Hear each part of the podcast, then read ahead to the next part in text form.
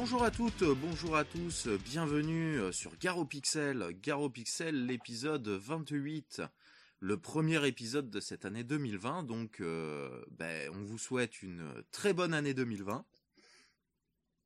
Bonne année, bonne santé, beaucoup de jeux, beaucoup de loot, beaucoup de loot dans les jeux. Et la bonne année aussi de ma part. Voilà, donc euh, comme vous avez pu l'entendre, je suis accompagné euh, d'Asgrima. Salut Asgrima. Et moi Et euh, d'Apo. Salut Apo. Ouais, salut, mais c'est pas moi. c'est pas moi, c'est son clone en fait, euh, qu'il a sorti Ouais. du garage parce qu'il a préféré faire la sieste cet après-midi. Ouais. Ouais, voilà, ouais. mais comme il fait que des conneries, je suis quand même là. Ce qui fait que c'est une, une clone qui se repose à ma place. bon, Est-ce que ça fonctionne le repos par clonage non. c'est- bien, c'est bien ce qu'on pensait. Un peu, un peu compliqué ton histoire là. Faudra que tu me montes ta Ouais. machine à cloner parce que. euh, Ouais, bah, pas de soucis. hein. Ah bah de toute façon, euh, je la verrai demain normalement. Ouais, ouais, bah, tu verras le prototype, c'est la machine à clowner, mais euh, Oh là, Clowné. pas Georges. hein. Hum, non pas Georges. elle fait, elle fait pas le café non plus celle-là la machine? Non, bah, j'ai, par contre, j'ai une machine à café. Ah. Voilà, qui fait du café. Ouais, Moi j'ai une machine à café qui me sert qu'à faire l'eau du thé. T'achèterais une bouilloire. ouais, c'est ce serait que- c'est exactement ce que j'allais dire. ça coûte moins cher d'ailleurs. Ouais, et tu café. pourrais faire chauffer beaucoup plus d'eau hein, et beaucoup plus vite. Elle ferait moins de bruit aussi parce que misère, Ouais, on aussi. dirait un moteur là qui va lâcher, ça fait. Bon, enfin bon, ça peut pas être pire que ton radiateur. Quoi. Oui. Ou les, ou les tambours du les Bronx. tambours. Que, voilà, ou les tambours du Bronx que t'as en ce moment autour de chez toi, ouais. Ah, le carnaval, les joies du carnaval. C'est cool quand tu y vas en tant que touriste, c'est moins cool quand tu dois vivre avec toute l'année. Ah ben je verrai dans ouais dans trois semaines à peu près. Toi, Du tu coup- verras les sous-monstres générales, Hmm, pas le carnaval. Voilà. Parce que voilà donc euh, ça on a oublié de préciser. euh, on enregistre le dimanche 26 janvier euh, 2020. Pour une fois on enregistre un dimanche parce que justement pour éviter euh, les bruits de répétition de tambours euh, chez Asgrima, euh, que sinon c'était complètement insoutenable. Ah, c'est, Impossible, c'est- immonde. C'était voilà, c'était complètement improbable euh, au niveau de l'enregistrement, donc on enregistre ça un dimanche. Ça change un peu, pépère. hein. D'habitude, euh, moi je le fais plus à la Groland. Hein. euh, le dimanche, je ne fais rien comme un gros manche, mais euh, Enfin, le, le dimanche, le dimanche, tu dois monter normalement. en général, oui. Mais bon, ça c'est, je le fais tranquillou, pépère devant le PC. on est on est on est tranquille. Hein. Il y a il y a pas de stress, hein, il y a pas de il y a rien de violent. Oh, le stress, c'est mal. Oui, ah oui. Le stress, c'est très mal. Bon, euh, sur ce, bah, euh, on va passer au sommaire de l'émission. Hmm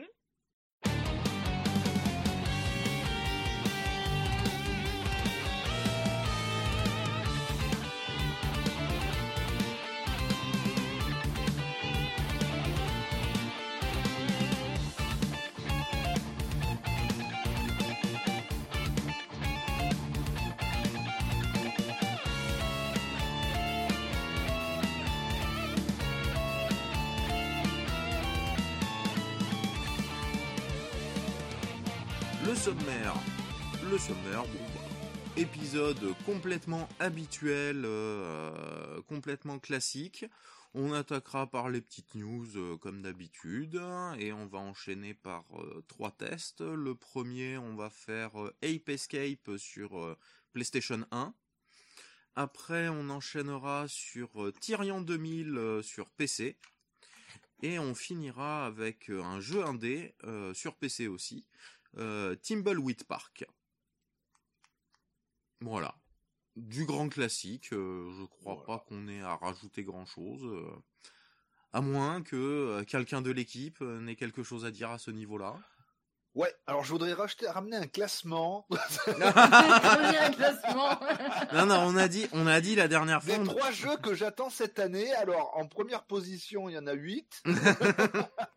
On a dit, on a dit qu'on te fera un épisode spécial classement. C'est le classement du jeu de tous les temps. Non, non, surtout pas ça. J'aurais dû. Non, non, je n'arriverai pas à le faire. Allez, on va passer aux news.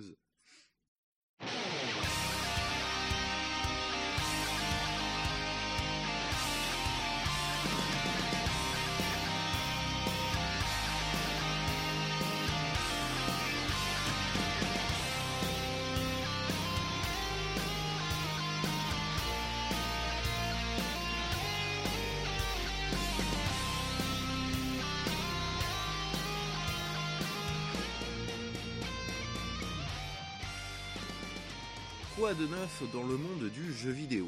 Alors, alors, alors, alors... Euh, qui a des news? Moi j'en ai... C'est ça le scandale. Voilà, moi j'en ai deux. Oh là. Oh là là. Mais quel était ce bruit? Le bureau qui a pris cher. Donc Je bah dis- tiens, Az, euh, si tu as quelque chose, vas-y, commence. Qu'as-tu Ah ouais, euh, on va, on va commencer dans, dans- fort et on va attaquer. Nintendo, Game Freak, qu'est-ce qu'ils ont décidé de faire? De sortir un foutu DLC pour un jeu Pokémon Ah bah oui, Eh oui. forcément. Eh oui, Je suis outré Apple l'avait prédit, et Eh oui. franchement, j'y croyais Eh oui. pas. Je pensais pas qu'ils allaient le faire.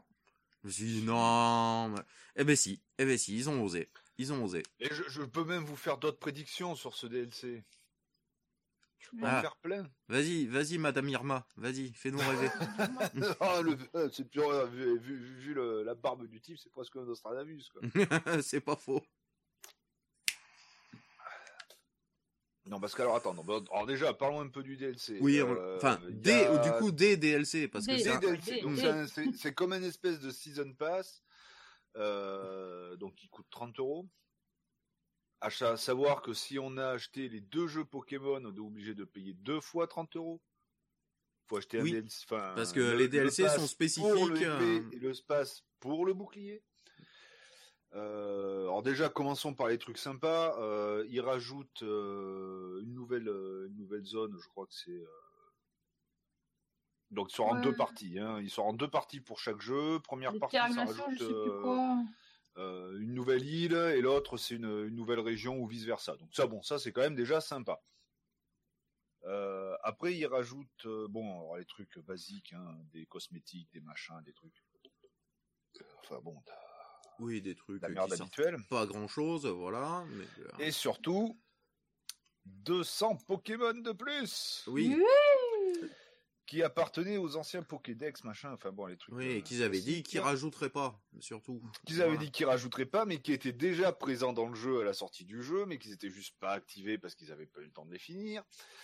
Euh, donc bah déjà, c'est déjà de la grosse entube euh, de de Oui. sortir ça, enfin de sortir des po- de, enfin de faire payer aux gens un truc qui est déjà intégré dans le jeu. Je trouve Mm. ça que c'est scandaleux. Euh, ça et surtout ils disent bon un, un peu plus de 200 Pokémon en plus. Alors je suis quand même curieux de savoir comment ils vont les sortir. Moi je m'attends à un truc, une belle grosse arnaque, en mettant qu'en vérité que je crois euh, j'ai calculé, ça faisait une euh, hop, euh, que je recalcule ça. Euh, non, j'ai pas besoin de recalculer ça, j'ai juste allé sur la page de Lusty parce que j'avais laissé ça en commentaire. Euh, à mon avis, ils vont pas nous rajouter 200 Pokémon. Ils les rajoutent- Je pense qu'ils vont pas les rajouter.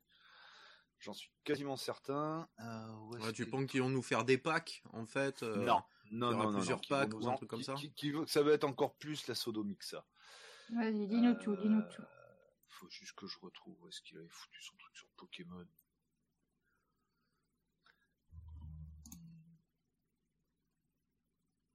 Ah, ça, Ah voilà. ça y est, trouvé J'ai trouvé de toute manière. euh, voilà, donc à mon avis, je pense qu'ils vont nous mettre que 35 Pokémon. Ah oui, Oui, sur les on a 200 eu- annoncés, c'est beau, c'est il y a une belle différence Ouais, quand mais même. bon, quand j'ai remarqué dans la plupart des jeux Pokémon, quand ils nous disent il y a 800 Pokémon, c'est en comptant les évolutions.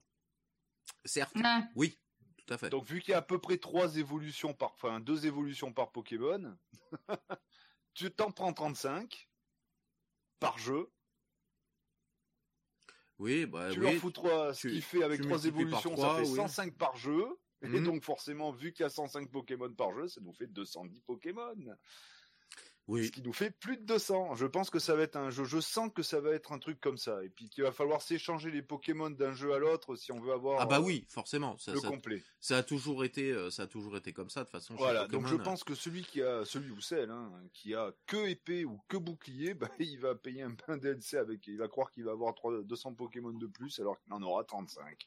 Ouais, il en Si j'ai aura un article, apparemment, il y en a déjà 42 qui ont été euh, dévoilés.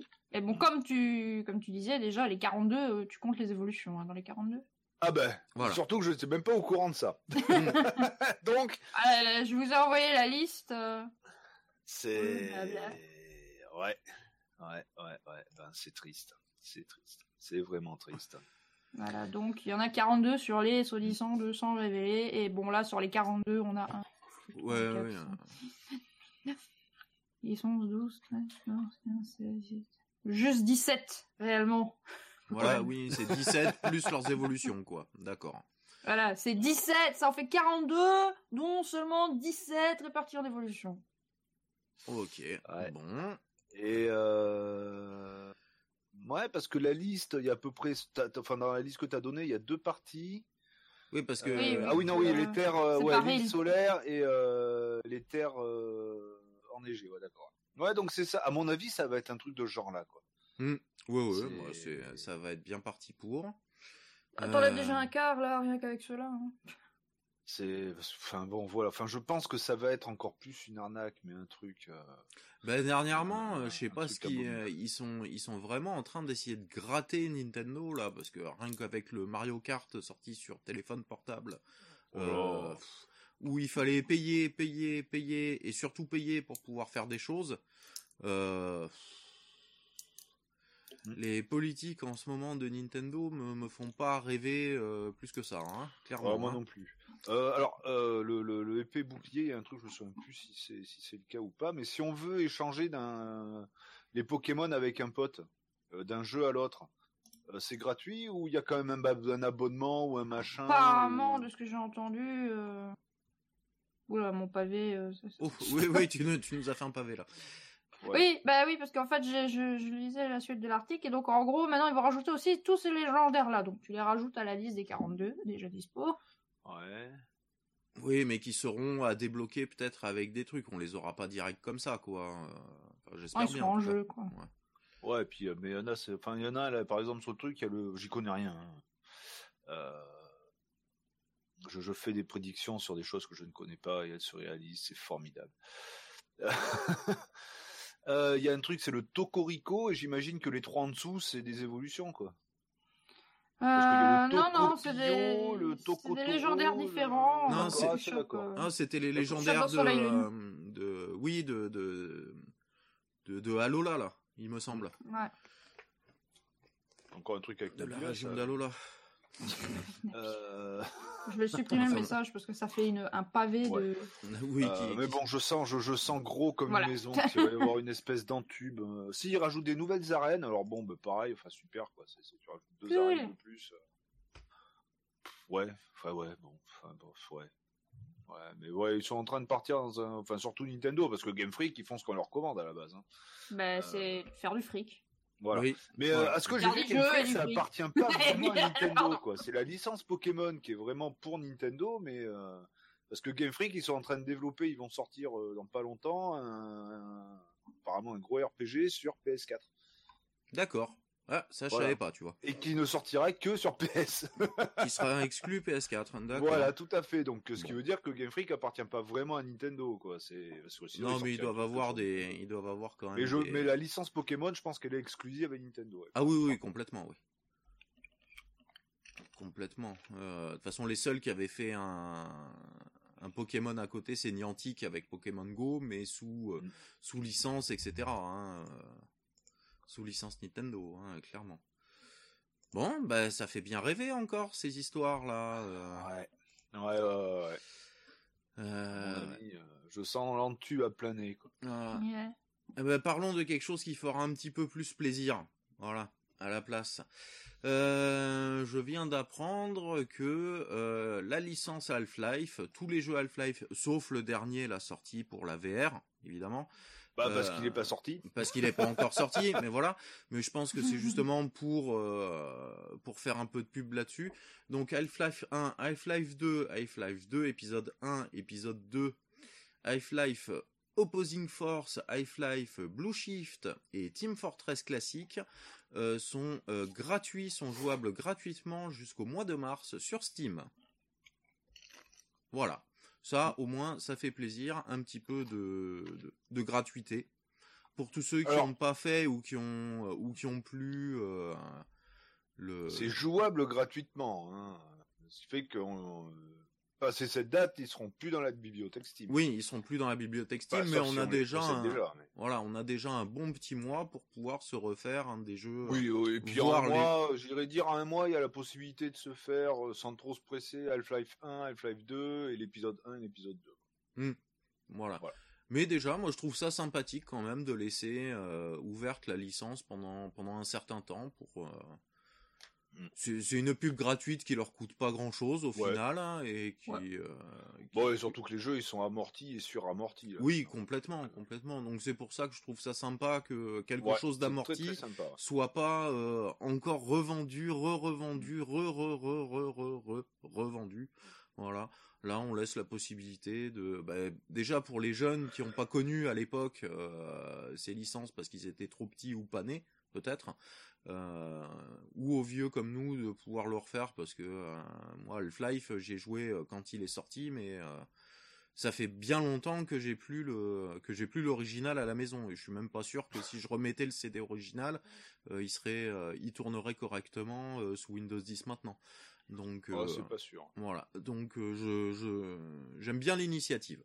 Voilà Et pour enchaîner sur Half-Life, euh, savoir que depuis euh, bah, Noël, enfin fin d'année de, de- enfin fin de l'année dernière, on va dire, euh, Black Mesa qui était un est enfin complet.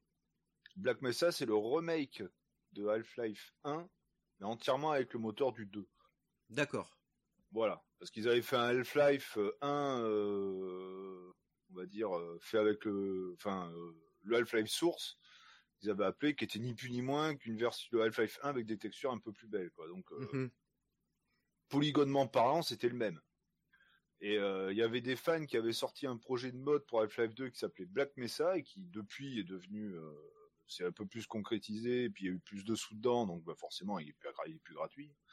Et ça faisait pas loin d'un an ou un an et demi que la fin était le dernier, le dernier monde, c'est-à-dire Xen, le monde des aliens, était pas, euh, était pas fait. Là, ils l'ont enfin fini. Et ils ont rajouté même des passages en plus dans, dans tout le jeu. C'est un, vrai remake, quoi. C'est euh, et euh, ça déboîte, quoi. Bon, par contre, il est entièrement en anglais avec les sous-titres. ah bah s'il y a les sous-titres ça va Oui, oui, oui. voilà bon bah Et graphiquement, ça envoie du steak. Impeccable. Euh, autre petite news, mais alors vraiment ultra légère. Apparemment, en ce moment, sera en train de se développer un jeu pour Mega Drive, estampillé joueur du grenier. Donc, euh, on a Ouais. eu que qu'une micro vidéo de 8 secondes et euh, et un screenshot. Donc euh, bon bah oui, ça ressemble à un 16 bits, euh, un platformer 16 bits euh, pour Mega Drive. euh, à voir ce que ça va donner. J'en attends pas grand chose en tout cas. Bon, on verra. À C'était voir. C'était à voir. Voilà, ça a été annoncé euh, par la chaîne euh, YouTube euh, Old School Is, Is- ah, pff, on va la refaire là. Ça y est, la bière commence à faire son effet. Attends, Ah bah. Old School Is Is Beautiful, une chaîne euh, YouTube très sympa sur le rétro d'ailleurs. Euh, voilà, donc euh, bah, allez voir la, la vidéo qui en parle, euh, qui en parlera sûrement beaucoup mieux que nous. Et, euh, et puis voilà, si vous êtes fan du joueur du grenier, euh, ça pourrait peut-être vous intéresser. Voilà. Moi, en tout cas, au niveau des news, j'ai rien de plus, il me semble. Euh, moi, j'ai un truc que j'ai vu tout à l'heure, pendant que pendant qu'on blablatait. Il y aurait, enfin, il y aurait, non, il y a. un- Il y a eu déjà un Commodore, euh, enfin un C64 Mini, qui était le- la version rétro gaming, euh, enfin rétro console du Commodore 64, avec qui était tout petit, avec un faux clavier en plastique. Euh, qui était dessus, il y avait pas trop de possibilités, il y avait que 17 jeux, enfin bon, qui était pas, on dire que c'était vraiment un ratage absolu. Et ben là, ils ont sorti, alors ce que j'ai vu sur euh, sur deux trois sites de e-commerce, il est autour des 140 balles.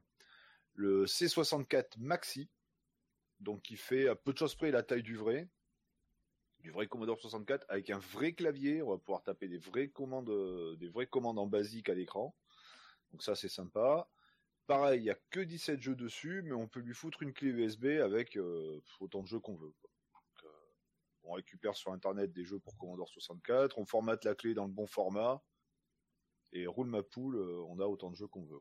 Donc ça c'est sympa. Il est fourni avec un joystick qui est de meilleure qualité que le joystick qui était vendu avec la version mini. Je pense que pour les amateurs du Commodore 64 euh, et qui ont pas de, qui en ont soit pas un, un original ou alors euh, qui ont la difficulté de trouver des jeux euh, à faire tourner sur un original, bah, ça peut être une bonne une bonne solution pour s'amuser avec euh, avec ce genre de machine.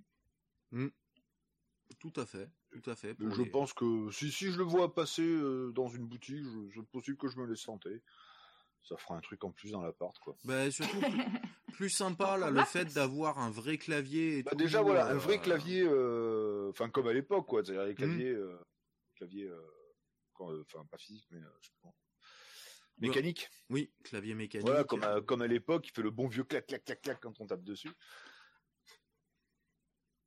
Donc ça, non, moi je trouve que l'idée l'idée est bonne. Ils ont, je pense qu'ils ont dû avoir pas mal de. Bah, oui, ils ont eu, que- je crois qu'avec le, le mini, je crois qu'il y a eu que des retours négatifs, donc. euh, Bah, le mini, c'était juste une ont- box avec genre Raspberry Pi dedans Ouais, et un émulateur. Hein. Il Et beaucoup pas. de gens euh, ont, ont regretté que le clavier soit pas soit pas fonctionnel justement, et donc je pense qu'ils ont dû se dire bon bah on va leur foutre un clavier fonctionnel et puis euh, et puis voilà. Euh, sur le côté, bon il y a le bouton power, il y a trois euh, trois prises USB, USB classique. hein. Et derrière, je, enfin j'ai rapidement vu, hein, donc c'est c'est c'est c'est de souvenance. Bon il y a un micro euh, micro USB pour pour l'alimentation, un port HDMI, et je crois qu'il y a un autre port USB ou un USB-C, je sais plus. D'accord. Donc il y a de quoi faire. Ok. Ben, moi, je viens d'en découvrir une petite dernière euh, quasiment en direct là. Euh, un jeu tout neuf euh, d'Amiga qui va sortir courant de l'année. Oh. Euh, qui est en précommande depuis le 18 janvier. Il s'appelle Rotator. C'est un jeu où on contrôle un vaisseau avec apparemment une physique assez particulière euh, pour le contrôle du vaisseau, où en fait le but du jeu est de récupérer des diamants euh, dans une dans une caverne ou dans le niveau où on est, et euh, tout en restant au-dessus du niveau de l'eau qui monte en temps réel. Euh, voilà, le jeu euh, s'annonce euh, d'après le site que je vois assez stressant dans sa manière de dans, sa- dans son gameplay. Euh, sera composé de 80 niveaux et de 8 mondes différents. Oh la vache. Voilà. Et Oui, donc é- ça fait à peu près du 10 niveaux par monde, quoi. voilà, du 10 niveaux par monde. Et il y a une version boîte euh, qui. Disquette? Euh, Alors disquette, je ne sais pas, mais en tout cas, euh, sûrement, ça m'étonnerait pas du coup, euh, qui euh, qui est prévu. euh, on peut déjà du coup la précommander. euh, et c'est la société Citronic Software qui euh, qui avait annoncé ça il y a quelques mois et qui l'a mis du coup en, en précommande là déjà. Donc ça devrait pas tarder à sortir. Donc pour tous les fans de l'Amiga, soyez contents, vous allez avoir euh, un nouveau jeu à vous mettre sous la dent si ça vous intéresse. Bon, moi, Mhm. moi, au niveau des news, euh, bah, j'ai pas, j'ai, bah, là, j'ai vraiment plus rien à rajouter ce coup-ci. Voilà, on va le dire comme ça. J'ai vraiment plus rien à rajouter. Euh, moi, j'ai quand même une, une toute petite news qui est justement à, à voir avec le jeu que l'on va tester juste après. Euh, ben, en fait, euh, récemment, donc ça a été le 20e anniversaire de Ape Escape, de, enfin en tout cas de la licence. Et donc en juin, euh, CSE Japan Studio a retweeté un post avec une photo d'un singe justement du jeu paumé dans les bois. Et avec comme, euh, comme commentaire, cela fait plus de 20 ans que je cours, mais je me demande s'il y a toujours quelqu'un qui me poursuit. Et euh, ici, pour la nouvelle année, ben, ils ont posté également un petite, euh, une petite image année 2020 avec plein de singes qui squattent le 2020 et qui disent de nombreuses euh, annonces importantes à venir en 2020. Ah, Donc, peut-être un remake, peut-être une suite, on ne sait pas. Peut-être un, un nouveau Ape Escape en, en 2020, ça pourrait être sympa. mm, Voilà, Oula. donc, euh, et en plus, on avait choisi le jeu sans savoir cette news à la base, donc en Ouais, gros, Oui. tout à fait. ça, ouais. ça- ça tombe euh, à pic. ça tombe à pic, effectivement.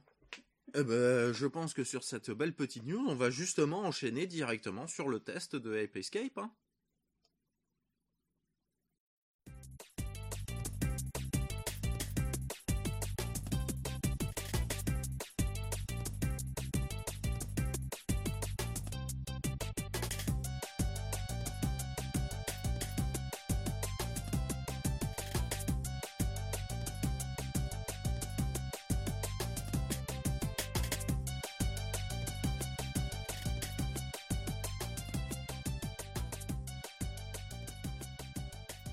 PlayStation 1, ça faisait un petit moment qu'on n'était pas venu dessus, et ben on va tester un jeu dessus.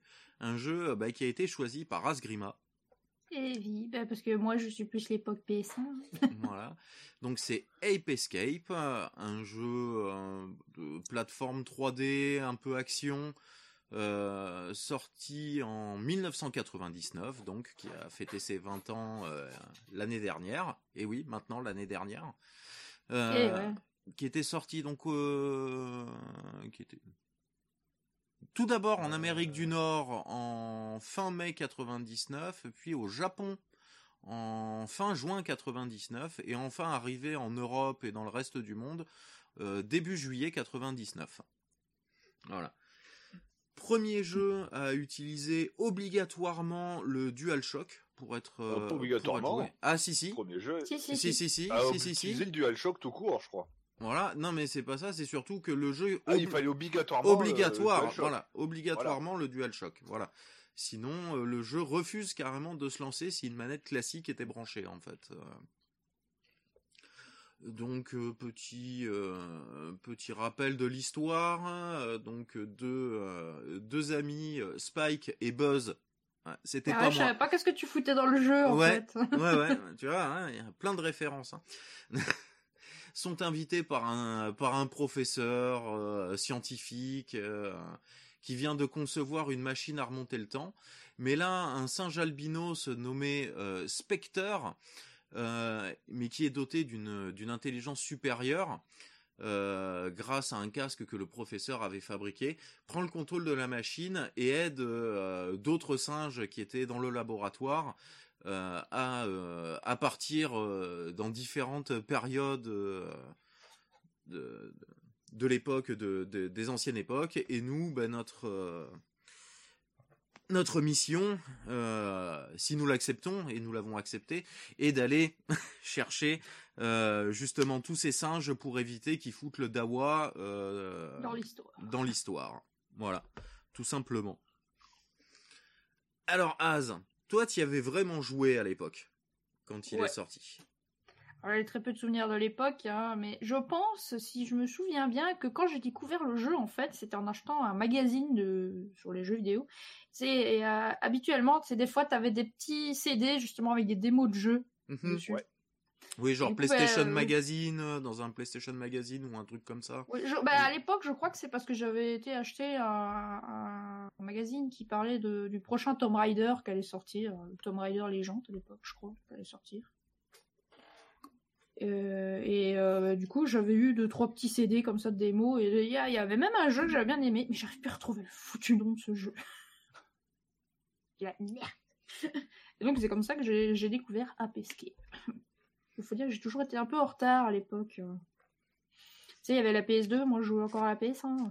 j'ai toujours été en retard. Oui, mais bon, il vaut mieux un bon jeu sur PS5 qu'un mauvais jeu sur PS2. hein. Tout à fait. Euh, Moi j'ai cru que Ah, tu allais dire qu'un mauvais jeu sur Switch, mais euh, Ne lancez pas sur le sujet. Un jour ils vont cramer une tellement. C'est le mal. Parce qu'apparemment, oui, c'est un truc, truc dans le qu'on a oublié, j'ai oublié de dire dans la news. Apparemment, Nintendo serait en train de bosser sur une Switch Pro. Alors c'est des rumeurs machin, mais bon, c'est, enfin des rumeurs à moitié vraies quoi. hein. Ils ont, ils ont jamais dit non quoi. Qui serait uniquement une console de salon. Ce qui pour moi prouve encore une fois que la Switch est un échec technologique absolu. Mm. Commercialement parlant, c'est très bien, elle fonctionne impec, mais bon, ils ont sorti une version que portable parce qu'ils se sont dit bon, au final, les gens ils jouent que en portable, et là ils vont sortir une version euh, que salon parce que ben voilà, euh, parce que les gens ils préfèrent avoir soit une portable, soit une version de salon. Ouais, et le mix des deux qui est, euh, Voilà. Comme on disait, quand, Apparemment, elle pourrait faire, euh. elle pourrait faire de la 4K, quoi. Voilà. quand c'est trop, quand c'est trop hybride, euh, le problème c'est que souvent, ben, on récupère les, les défauts euh, d'un côté et de l'autre. Voilà, tout à fait. Voilà. Donc, euh, Donc, ce qui fait que ça serait possible pour la fin de l'année, un peu pour concurrencer la PS5 et la Xbox Series X. Ouais. ah bah, ben, ils vont sortir une console qui va être un peu moins puissante qu'une PS4, alors que la PS5 sort, quoi. C'est super. On verra ça, on verra ça. Ouais. Mais bon, Mm. hein, arrêtons de parler de mauvaises choses et parlons Voilà. de Ape Escape. Ouais, on Mm. parle de petits singes. Voilà. Voilà. De petits singes machiavéliques. Donc au niveau du gameplay, euh, bah, c'est du euh, comment s'appelle du jeu de plateforme 3D euh, façon Mario 64 euh, où on voit son personnage par derrière Mhm. euh, qu'on déplace avec le stick de gauche Euh, On verra avec celui de droite. hein, et maintenant. avec celui de droite euh, On justement attaque. on attaque, enfin on utilise les gadgets qui nous sont fournis. Euh, alors au début on en a que deux, on a un gadget qui sert à taper et un autre un espèce de filet à papillon qui sert à attraper les singes. Mhm. Au fur et à mesure de l'aventure on va en gagner d'autres. Euh, Oui, comme la possibilité d'aller nager sous l'eau. Ouais. par exemple. Euh, Mais alors, ce gadget-là s'active automatiquement quand on va dans l'eau. Ouais, mais il faut avoir terminé le premier niveau pour l'acquérir. Ouais, tout à fait. voilà, alors, euh, moi juste euh, en petite parenthèse, j'ai même pas pu finir le premier niveau parce que Oh, mon émulateur a décidé que euh, au bout de 5 minutes de jeu, euh, il reconnaissait plus la manette et le personnage avançait tout droit tout seul. Voilà. Ouais. Bah, moi, dis-toi que j'ai eu mon problème avec l'émulateur de Home Station qui nous a dit- qui m'a dit Nénel, t'as pas le droit de jouer. Parce que bah euh, j'avais une page de remerciements euh, de parce que c'était la traduction en français machin et il y avait aucun moyen de passer ce foutu euh, menu de remerciements donc euh, oui, j'ai pu profiter de la belle musique de démarrage de la PlayStation 1, hein, ça, ça rend nostalgique. Et après, j'ai eu ce, putain d'écran pendant je sais pas combien de temps, et je me suis dit, bon, bah, j'appuie sur toutes les touches, chie. ben, moi j'ai eu le problème euh, parce que du coup j'ai utilisé ROM Station aussi pour euh, l'essayer. Euh, le premier émulateur, celui fourni d'origine, ben, en fait lançait le jeu mais reconnaissait absolument pas la manette. Euh, j'ai même pas pu la configurer dedans. Euh, J'avais beau appuyer sur les touches, elles étaient pas reconnues. Donc j'en ai téléchargé un deuxième euh, et qui lui a bien reconnu le le tout. Je me suis dit c'est bon, allez, emballer, c'est pesé, on va pouvoir essayer ça comme il faut. Et c'est là bah, que j'ai commencé à avoir les délires encore de, de reconnaissance de pad. Euh, Ah, mais moi, de toute façon, je peu, suis euh, maudite, Room Station, il m'aime pas. Il m'aime pas, je vais le désinstaller parce que chaque fois que je veux tester un Ça jeu Room. Station, ça veut jamais marcher. bah, moi j'ai Bah, remarqué. Moi, pour ma part, Oui, toi eh tu ben, l'as. tu- je me suis trouvé le jeu original, Voilà. donc j'ai pas eu de problème pour y jouer. Ah ouais.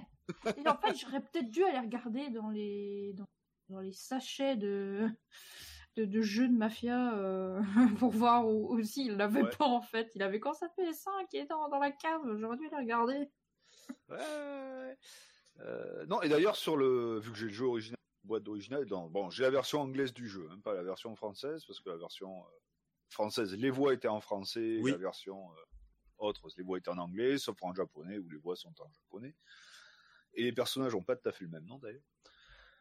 Euh, ils ont même pas du tout le même nom, et le jeu s'appelle pas du tout pareil, donc, euh, en japonais, le jeu s'appelle, euh, Saru- Sarugetsu. Sarugetsu, Voilà. oui. Euh, donc, ben, alors, sur le, ce qui est rigolo, c'est que quand j'ai sorti donc le, le jeu de l'emballage, quand je l'ai eu, euh, enfin de l'emballage, du colis, on va dire, euh, il y, a, il y a effectivement sur la, la boîte du jeu, hein, sur le, le plastique, un petit autocollant comme quoi ben, il faut bien un DualShock euh, Ouais, obligatoire. pour pouvoir utiliser le jeu. ouais. Voilà, hein, donc c'était marqué dès le début. Hein, voilà. T'as Mm. pas un DualShock, tu joues pas au jeu. Va te faire. Ah bah il se lancera pas. Euh, donc bon après bon forcément au niveau fonctionnement il n'y a aucun problème quoi sur une sur une PS1 il tourne Ah oui, mais ça fonctionne toujours mieux sur la console originale que via un Ouais. Mm. C'est pour ça que pff, les émulateurs, euh, je, je, je, je comprends toujours pas pourquoi ils n'ont pas été capables de faire des bons émulateurs pour les consoles autres que 16 et 8 bits.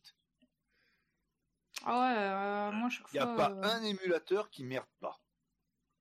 Ouais, Ah, moi, bah, jusqu'à maintenant, à chaque fois qu'il a fallu que je teste un jeu via Ou un, émulateur. ou euh, un BIOS bidule, ou un machin. Non, C'est comme si on prenait l'émulateur NES et il fallait avoir le BIOS de la NES, plus le, le plugin du son, plus le truc. Vous foutez tout sur le même émulateur et puis basta, quoi. C'est... ah.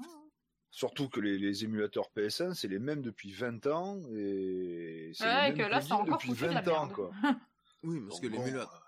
On avait déjà un émulateur Play 1 sur Dreamcast à l'époque. euh, tu te Oui. souviens de Blim, euh, Blimcast, euh, qui était Ouais, sorti dessus fait. et qui marchait Et, euh, euh, relativement bien d'ailleurs. hein. Et puis moi, il y a 20 ans, j'avais E EPSXE version 1.5.1 et je crois qu'ils en sont à la 1.6.1 ou un truc comme ça maintenant. Et c'était déjà les plugins de Pit quoi qu'on utilisait à l'époque. Donc, euh, et je crois que c'est les mêmes à l'heure actuelle. Ouais, mais sinon, pour revenir, euh, pour revenir au jeu, graphiquement, je l'ai trouvé euh, très très beau. Ouais. Je l'ai Mm. vraiment trouvé très très beau ce jeu. Euh, alors, les... il n'y a pas énormément de polygones, mais euh, au niveau, ah, il y a des jeux beaucoup plus détaillés, on va dire. euh, Mais justement, ce côté, euh, comment dire, euh, ah, j'arrive pas à trouver mes mots. Euh, ce côté simple graphiquement fait que justement ça passe très bien. Ils n'ont pas cherché la complication Non. euh, et du coup, euh, du coup c'est propre. Euh, ça tournait bien en tout cas. Là, du peu que j'ai pu essayer, euh, ça tournait très bien.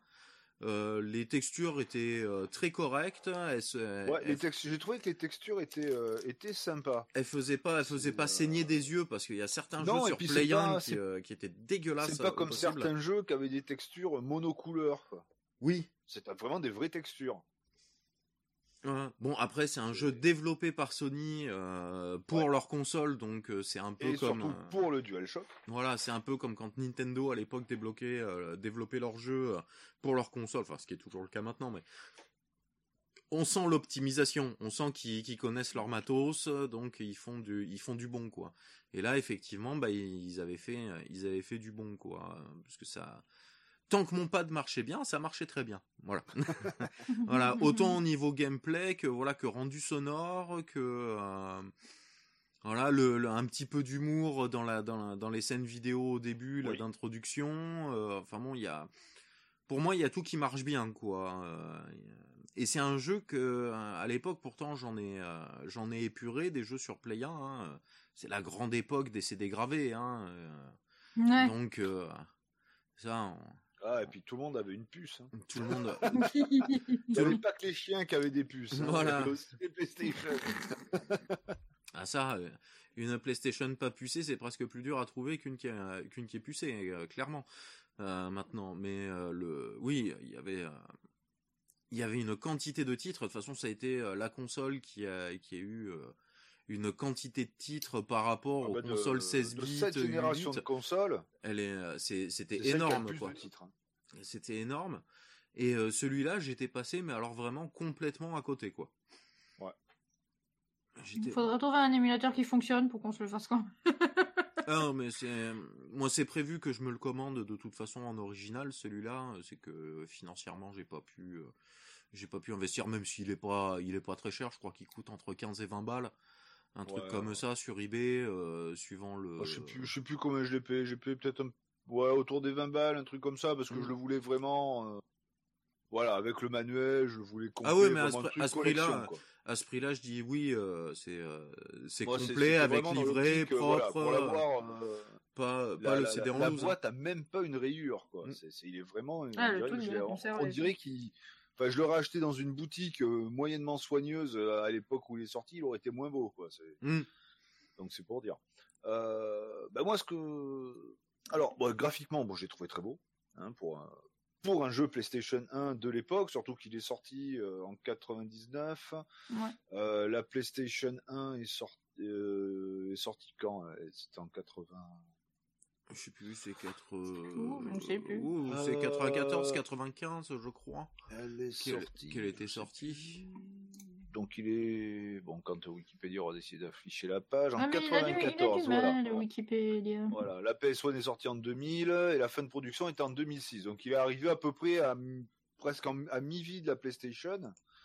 Euh, donc il y avait quelques jeux qui étaient un petit peu plus beaux que lui à l'époque, mais pas beaucoup. Et euh, enfin j'ai vu des jeux plus jolis euh, à l'époque, mais bon pas énormément. Mais euh, en, en- en fin de vie, il y avait des jeux qui étaient pas forcément plus beaux que lui, quoi. Donc C'est ça. voilà. Donc graphiquement, pareil que pareil que, que toi, j'ai trouvé super euh, super sympa. Euh, Oh, je trouve qu'il passe très très bien.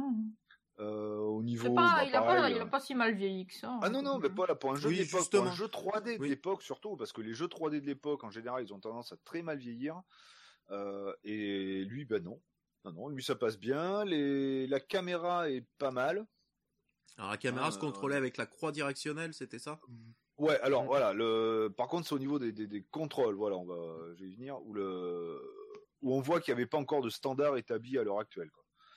Euh, enfin à cette époque-là, hein. contrairement à maintenant où on a les, les gâchettes dans ce style de jeu, euh, la gâchette droite pour tourner vers la droite, la gauche pour tourner vers la gauche, euh, Ou le stick le carrément, stick gauche euh, le pour, stick euh, droit pour avancer, pour le stick, caméra. euh, le stick gauche pour éventuellement straffer ou des trucs comme ça.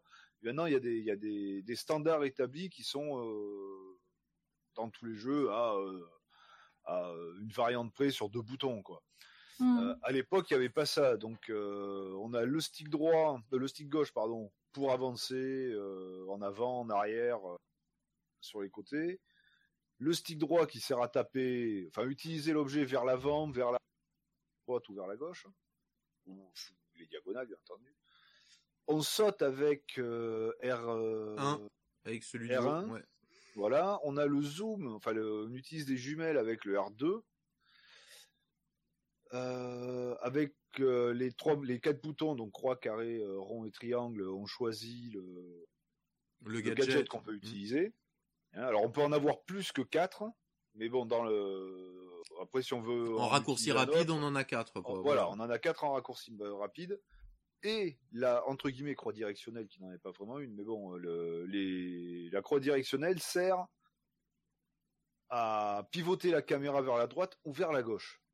Et ça, c'est pas facile au début, quoi. hein. Mhm. C'est c'est un peu perturbant, mais bon, j'ai fini par m'y faire, ce qui fait que j'ai fait quoi? J'ai fait six niveaux sur le jeu. Euh, donc j'ai changé de monde. hein, de- Le Mhm. premier monde fait trois niveaux, le deuxième monde fait trois niveaux aussi, et ainsi de suite. Ce qui fait que j'ai débloqué un, enfin, un troisième, un troisième gadget qui est un radar à singe. Ah, et on l'utilise et puis on sait dans quelle direction on, le, on a le singe le plus proche. Euh, pareil, vu que c'est des, avec les sticks analogiques, si on appuie sur le stick, euh, le stick gauche avec lequel on se déplace, on se, on se met à plat ventre et on peut, en restant appuyé et en avançant, on peut euh, Ramper. avancer, Mm. euh, ouais, ramper. Ce qui est très Ouais. utile quand on veut euh, un atteindre furtivement un singe. Et parce qu'ils ont tendance à tout le temps fuir, à te Voilà. balancer des pots de banane. Le- le- les, les singes qu'on qu'on doit, qu'on doit choper, on doit en choper un certain nombre par niveau. Euh, à savoir que par niveau, il y a un certain nombre de singes Et un certain nombre de singes qu'on doit attraper pour passer au minimum. Voilà, oui. Il y a Voilà. un minimum. Il y a à un en minimum, attraper, euh, il y a un minimum requis qui est toujours inférieur au nombre maximum de singes du niveau. Ce qui est très sympa. euh, parce que bon, déjà, on n'est pas. Oui, on n'est pas bloqué, on va dire. spécialement bloqué, oui, euh, si jamais. Voilà. Ouais, bon, même s'il y en a certains- même s'il y en a certains qui sont quand même bien chiadés à trouver quoi. Euh, et ces petits singes, ils ont une espèce de petit gyrophare bleu au-dessus de la tête. Hein, on Ah, c'est le fameux euh, casque que. que ouais que donne le je ne sais plus comment Ah, ça euh, Spectre, euh. Spectre aux autres singes.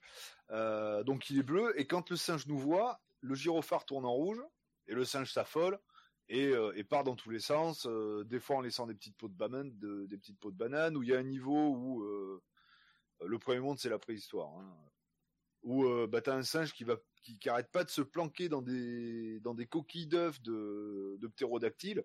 Donc à chaque fois, faut casser les coquilles d'œufs pour, enfin, faut renverser une coquille d'œuf pour qu'il sorte.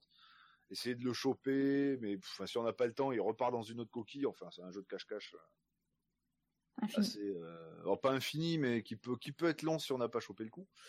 Et donc c'est ça le côté sympa, c'est d'arriver en rampant à côté d'eux, ils nous voient beaucoup plus tard et on peut directement les choper à coups d'épuisette en arrivant à côté. Bon, après, on peut les taper avec l'espèce d'épée qui, pour moi, Ouais. ressemble à un sabre laser.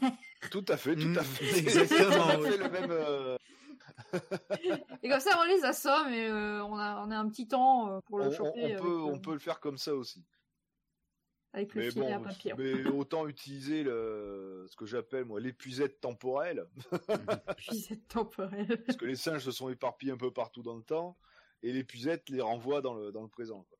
Mais euh, elle est un petit peu plus lente que le que le que le sabre laser, mais enfin appelons-le comme ça.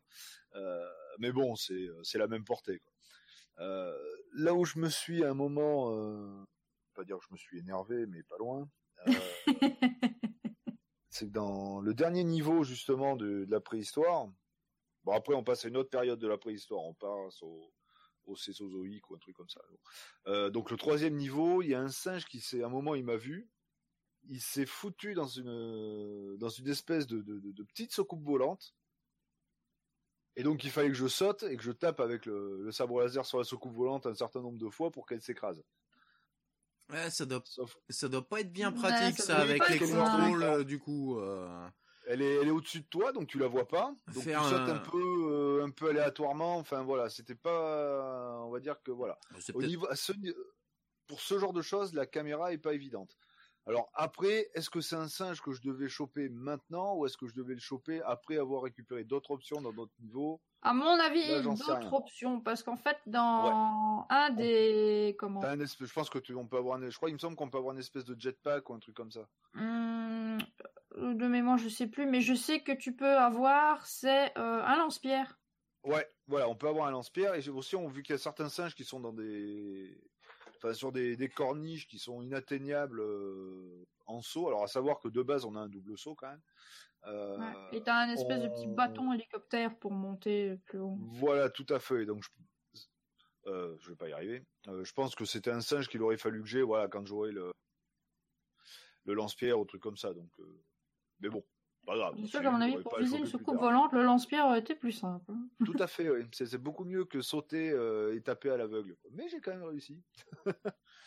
et donc voilà. Ah, c'est c'est déjà bien aussi, petit genre de truc, tu sais que te- tu débloques un truc, tu dois revenir en arrière. Voilà, tout à fait. Parce que alors, il y a des singes à choper dans chaque niveau et il y a aussi des, Des des, des pièces. objets, euh, ouais, des pièces qui sont en forme de triangle.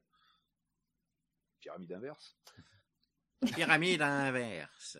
Ah, Voilà. Euh, donc il y a des petits triangles, qui sont, enfin, on va dire des, des petites pièces et des grosses pièces.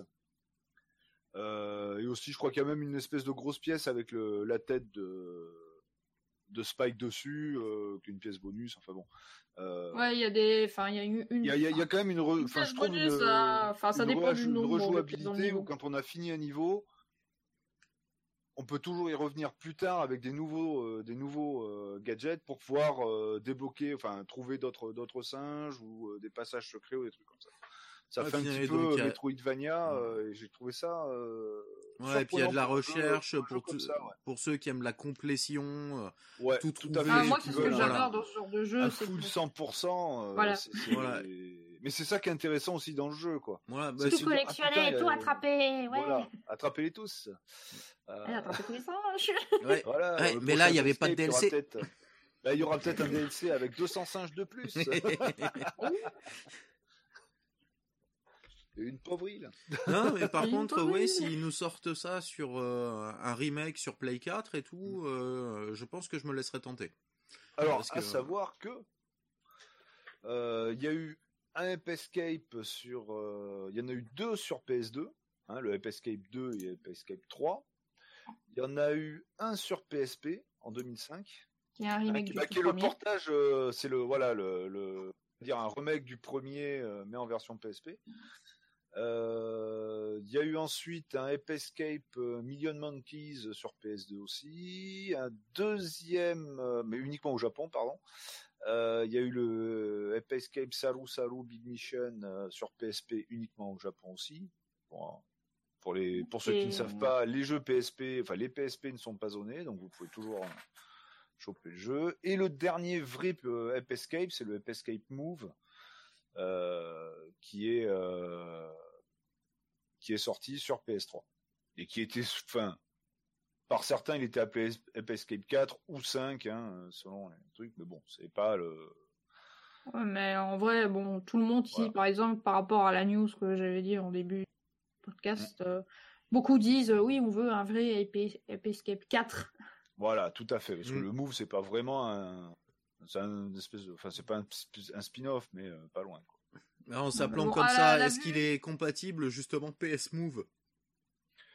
Le, à mon avis, le App Escape Move, je pense. Oui, ça doit être comme ça. Ça doit être lié euh, du voilà. coup. Euh, voilà. À savoir aussi que les, les, ces petits singes là ont été plus ou moins officieusement des les, les mascottes de de Sony au final, mm. euh, mais plutôt au Japon. Oui, oui, parce qu'il y a énormément même de spin-offs qui sont sortis au Japon. ça a bien marché, euh, ça a bien marché au Japon, ça.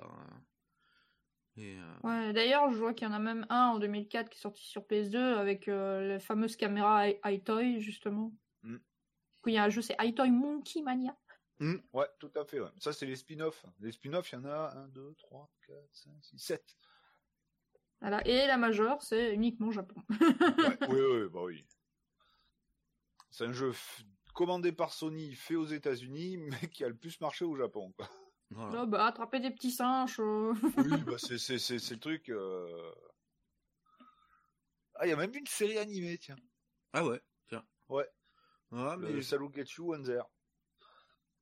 Ah, mais ça fait plaisir d'avoir un jeu euh, sans trop de. Et le App Escape, il y a un dessin animé, App Escape. Mm qui est qui est fun, qui est rigolo, qui euh, mm. Qui est pas qui est pas violent parce que c'est pas on peut pas qualifier. Non, il est pas il est pas vraiment violent. Voilà, ah, même si euh, ah, faut faut euh, tataner un peu des ennemis parce qu'il y a d'autres, il y a pas que les singes sur la carte aussi. Euh, il y a d'autres il y a d'autres ennemis. Mais, Spectre est quand même pas un gentil petit singe non plus parce qu'il veut ah réécrire mm. il renvoie des singes dans pour enfin, dans plusieurs périodes du temps pour réécrire l'histoire du, du, monde. Euh, oui, pour qu'elle soit en faveur des singes, voilà, et, pas des hommes. Tout à fait. Et on a vu ce que ça a donné dans euh, la planète des singes. Oui. en, en, vérité, c'est ça l'épisode zéro de la planète des singes. Voilà. c'est pas la bombe atomique, pas le machin, pas le truc. Non, non, non. Non, franchement, j'aimerais bien un 4, hein, parce que bon, hmm. moi, j'avais bien mes licences, mais j'ai peur plus qu'on se tape un, remake. Euh, bah, si c'est un remake, moi, ça, ça me bah, s'ils poserait pas de problème que ce soit un remake, parce qu'en plus, c'est un jeu que j'aime, que, que j'ai découvert, euh, j'avais jamais entendu parler du jeu avant que tu, tu, tu, nous en parles. Et euh, on s'est dit, bon, bah, on le fait celui-là, je me suis commandé, je l'ai reçu, j'ai lancé le jeu. Je fais, ah putain, mais c'est sympa. J'ai bien aimé le jeu. Alors, s'ils nous font un, un, remake euh, avec des contrôles un peu plus modernes, on va dire. Ouais. Oh, sûrement. Avec le standard. Avec les standards, le standard actuel, hein, ça sera quand même mieux. Euh, bah moi, ça me ferait plaisir d'y jouer avec des, des, graphismes récents, avec un gameplay récent.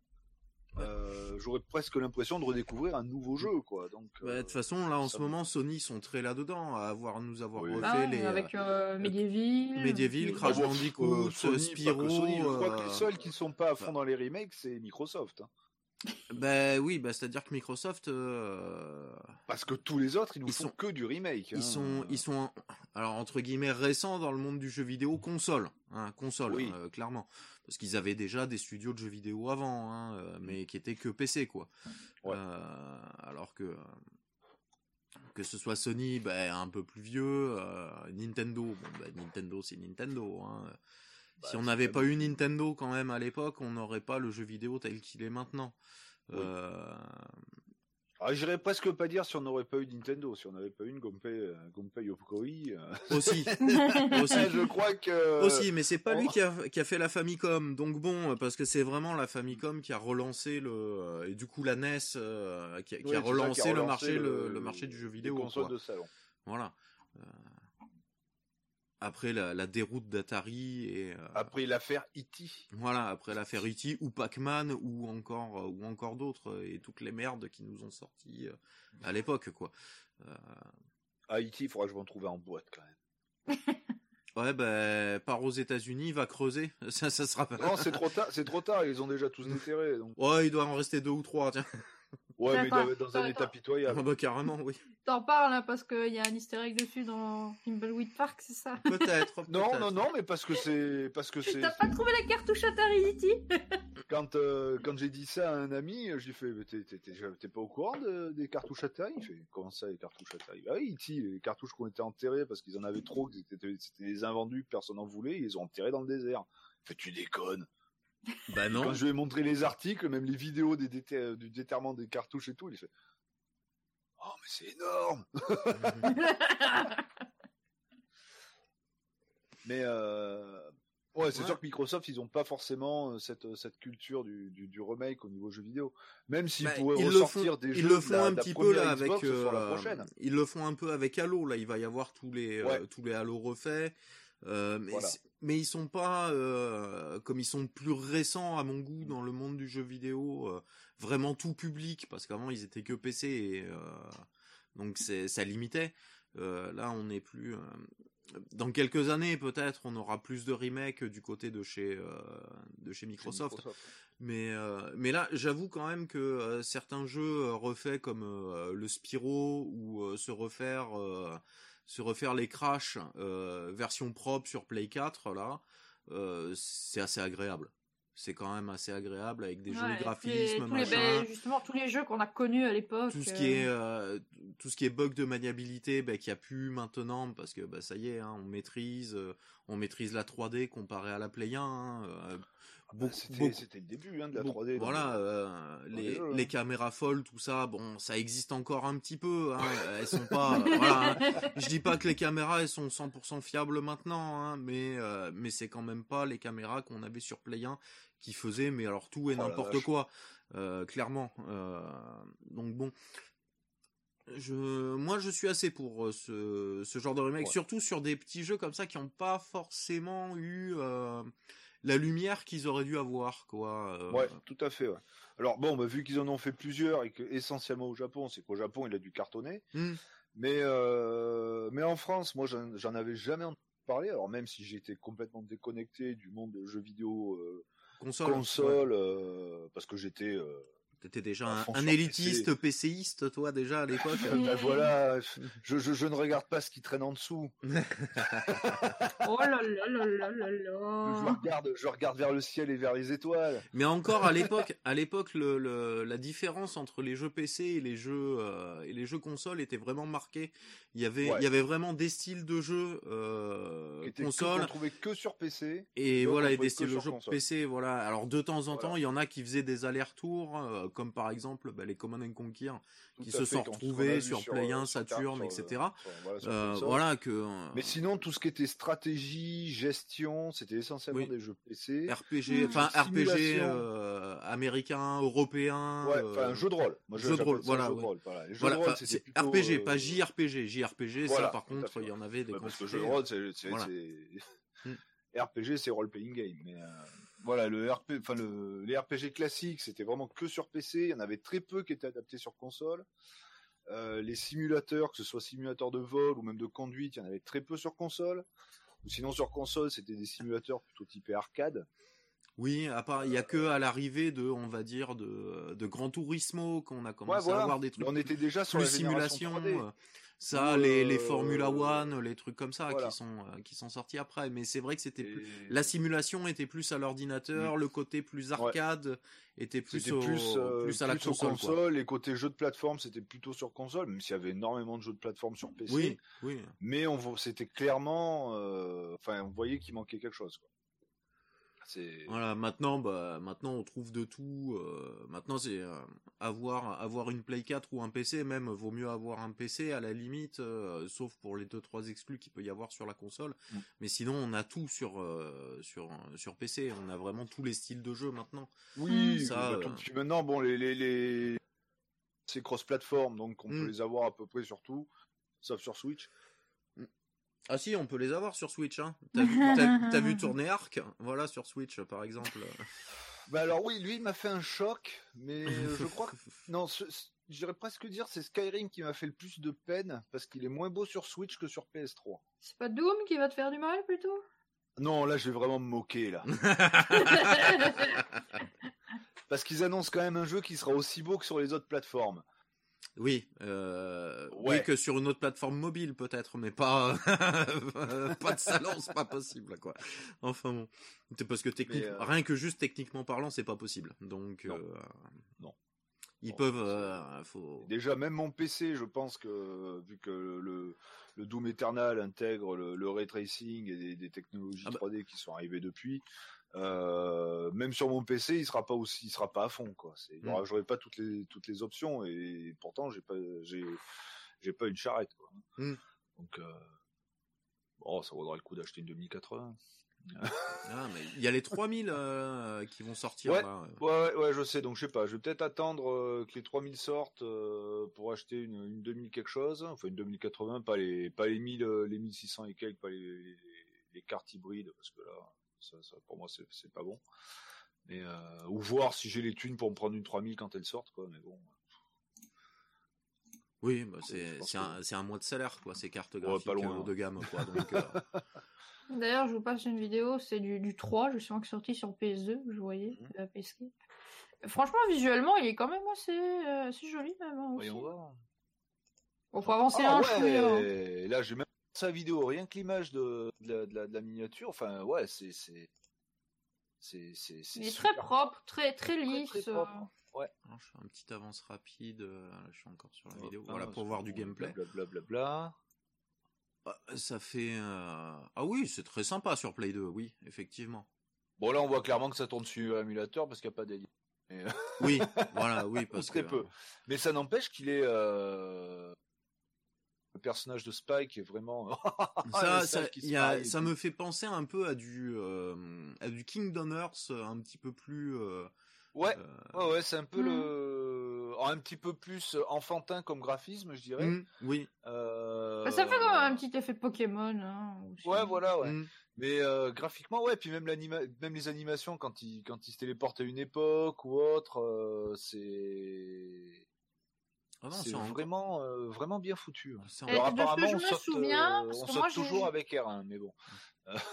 J'ai joué avec au 2 ou au 3 aussi, je ne sais plus lequel, ça fait tellement longtemps. Mais je sais qu'il y en a un des App Escape. Euh, bon, tu joues Spike en général, mais il y en a, dans un, tu peux choisir de jouer la fille qui est dans le labo. D'accord. Donc comme ça, tu peux jouer un personnage féminin ou masculin. Oh, mais c'est putain, ouais, sur PS2, il est super beau. Il va falloir que je me les trouve. quoi. Ouais, euh, Cathy. Du coup. Ouais. Euh, voilà. J'ai oublié son nom. Ouais, bah, je suis allé, ouais, je suis allé le il chercher euh, sur euh, Il est vraiment beau. sur Wikipédia son nom. là. Je le- je l'avais pas retenu. Ouais, euh, il fait il fait bien plaisir. Il fait bien- Natsumi, qu'elle s'appelle en version en Mm. version japonaise. Le professeur, c'est le professeur. Ah, et puis le, le petit euh, logo, Hiroki. euh, le petit Et, logo euh, de, de, et de singe euh, Kakeru. est très sympa. Ouais, non, c'est euh, très très jouable ça. euh. Vraiment encore très très jouable, je trouve.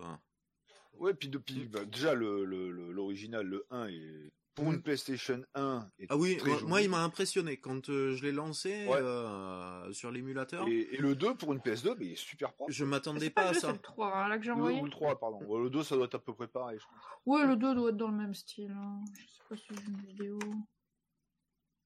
Escape 2. Ouais, et le- bah, ça a l'air, ça a l'air un peu plus nerveux sur Play 2, Mm, le, ouais. le gameplay. Il, euh, il a l'air un petit peu plus nerveux avec euh, un petit, euh, apparemment on a un petit sprint. Euh, non mais ça a l'air sympa. Les textures sont très correctes. euh, Non, bah le 2, euh, on voit qu'il est un petit peu moins euh, polish que, que le 3, mais euh, on, on voit l'évolution en fait. D'accord. Ouais. Avance un peu. Non mais écoute, moi Le c'est une... design de Spike est un peu de, ouais, de, de Spike est un petit peu différent, mais bon, enfin, il est. euh, Je le trouve, mais même graphiquement, je le trouve presque. Moi, non, il est super, quoi, en fait. Mm. Ouais, c'est resté euh, aussi dans le euh, pour les singes etc dans le standard euh, très euh, très simpliste euh, au niveau de Ouais. euh, Mais au niveau design. des déplacements, ça ressemble. C'est vraiment les déplacements du, du Oui. Spike du 1 où il fait des grands mouvements avec les bras. Mais, euh, mais même, il est, il est très joli. Là-dessus, y a Mais pas- très y a pas sympa, il y a une-. La bonne animation du t-shirt qui se qui s'écarte quand il court, enfin de, Ouais. de, de son gilet là. euh. C'est non, très bien, bien bossé. euh. Moi, ce que j'aime bien, en fait, dans le 2 et le 3, quand ils ont évolué, ils ont donné plus un peu de personnalité aux singes, en fait.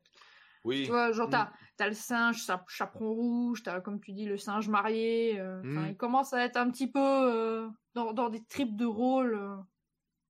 Oui, parce que dans le 1, bah, c'est les petits singes. Le seul singe qui est vraiment différent des autres, c'est euh, Spectre. ouais. Spectre. quoi. Ouais. Là, c'est marrant, justement, ils sont dans des situations euh, à la, à la Mm. con quand tu les trouves. euh. Ah, et puis le, le, le- leur déplacement est très fun. Ils ont bien travaillé l'animation de, des, des déplacements des singes. euh. C'est très très drôle quand on les voit courir. Ah non, très très bien. Ouais, donc une licence que si vous connaissiez pas, euh, parce que moi sur Play 1 à l'époque j'étais bah, très euh, jeu de baston on va dire et euh, JRPG. Euh, grosso modo, euh, c'était Ouais, les c'était un jeux- peu ça. Les jeux de baston sur Play 1 à l'époque, Donc, euh, bah, fallait s'accrocher quand même. hein. Ah si, Rival School, le premier Rival School était Ouais, fantastique. Mais sinon, euh, c'était essentiellement du Tekken, du Virtua Fighter, enfin des trucs comme ça. ouais. Ouais, Tekken, Toshinden. euh, Ouais. Et graphique, enfin graphiquement, bon, c'était, c'était, mais c'est surtout la maniabilité qui était. euh, moi j'ai toujours eu un peu du mal de toute façon avec Tekken, ça a jamais été mon. Les, les, les jeux de baston en, en full 3D. Euh, Bah, on en parlait- en, on en parlait pas en l'autre soir, hein. 2,5D comme, Mm. comme Street Fighter 4 euh, Mm. où les personnages sont modélisés en 3D, mais ça reste un jeu de baston. oui, sur un sur un axe 2D quoi, voilà. voilà, sur un plan Euh, 2D. En 3D, quoi, sorti de Soul Calibur 1. euh, Oui, qui est qui est sur Dreamcast, euh, euh, ouais. donc euh, déjà une génération au-dessus. euh. Bah, t'avais le euh, Soul Blade qui était sur, euh, sur PS1. Ouais, mais qui déjà m'a jamais, très bon. ouais, mais qui m'a jamais attiré moi, par exemple, Soul Blade sur Play 1. Je l'avais pas Mais- trouvé, euh, j'avais pas. Mais pareil, au niveau des maniabilités, c'est pas la maniabilité qu'il y avait sur, euh, sur Soul Calibur. Ouais. Après, il y a une génération d'écart aussi. Donc, Oui. euh, Encore qu'à savoir que Soul Calibur, à la base, euh, sur arcade, euh, Mhm. parce que un jeu d'arcade à la base, Ouais. est sorti sur une machine qui, alors, vais, j'y vais grossièrement, hein, donc tous ceux qui sont euh, spécialisés en arcade vont, euh, vont dire, tu dis un peu de la merde. Voilà, mais euh, pour pour dire grossièrement ça, c'était une Play 1 légèrement boostée. Ouais. C'était pas c'était pas de la Dreamcast, hein, c'était pas sur c'était pas sur Dreamcast, enfin sur Naomi du coup. Et donc en fait, ben, le jeu euh, vaut mieux avoir à mon goût euh, le jeu sur euh, sur Dreamcast Ouais. parce que il est beaucoup plus beau et il réagit tout aussi bien que qu'une version arcade originale. Ah oui, ça. Je, enfin, je, je sais pas, je pense que c'est même la, la version Dreamcast, c'est la meilleure version tout court. Quoi. oui, ah oui, oui, complètement. C'est. Complètement, parce qu'après on a eu des rééditions. Par exemple, moi j'avais chopé la réédition sur euh, Xbox 360. Euh, alors le jeu tourne impec, euh, ça y a pas de souci. Par contre, tout euh, tout le mode aventure qu'il y avait à faire à côté pour débloquer des trucs, les missions, etc. En fait, était déjà tout débloqué.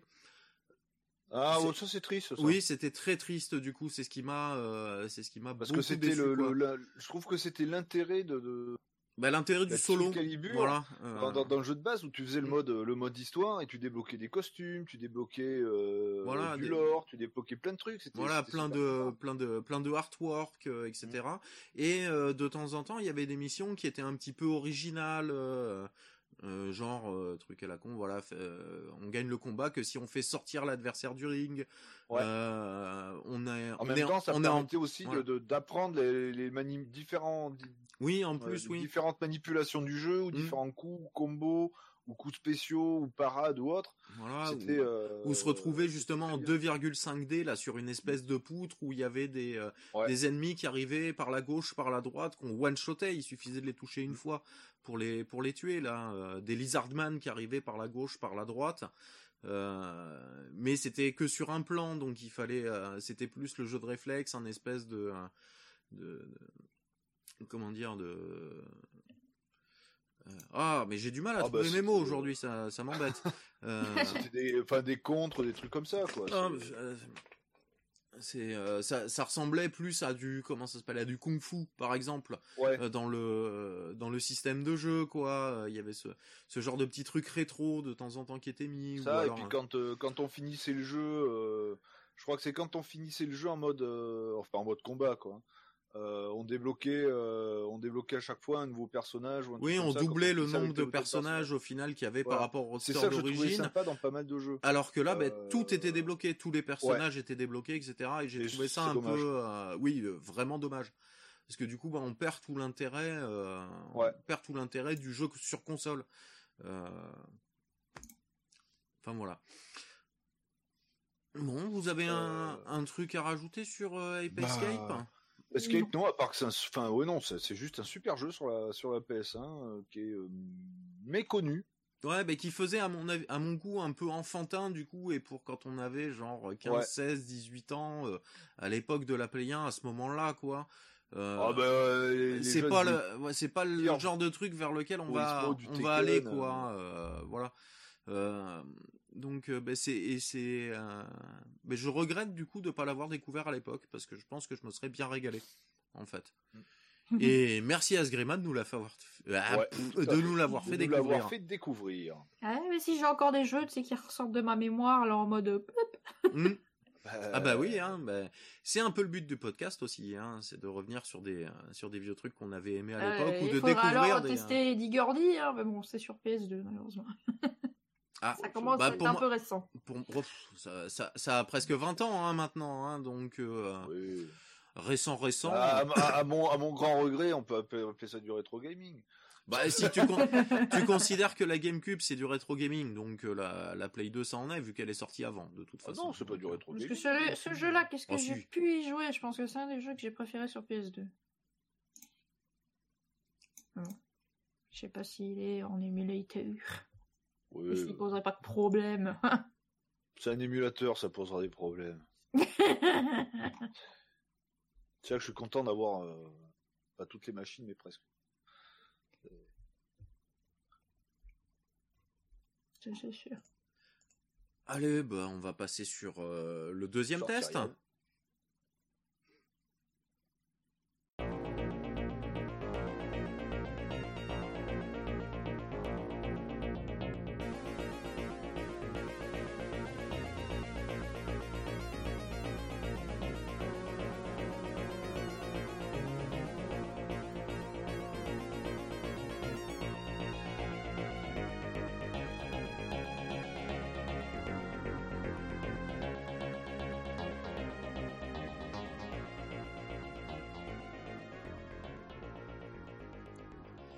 Tyrian 2000.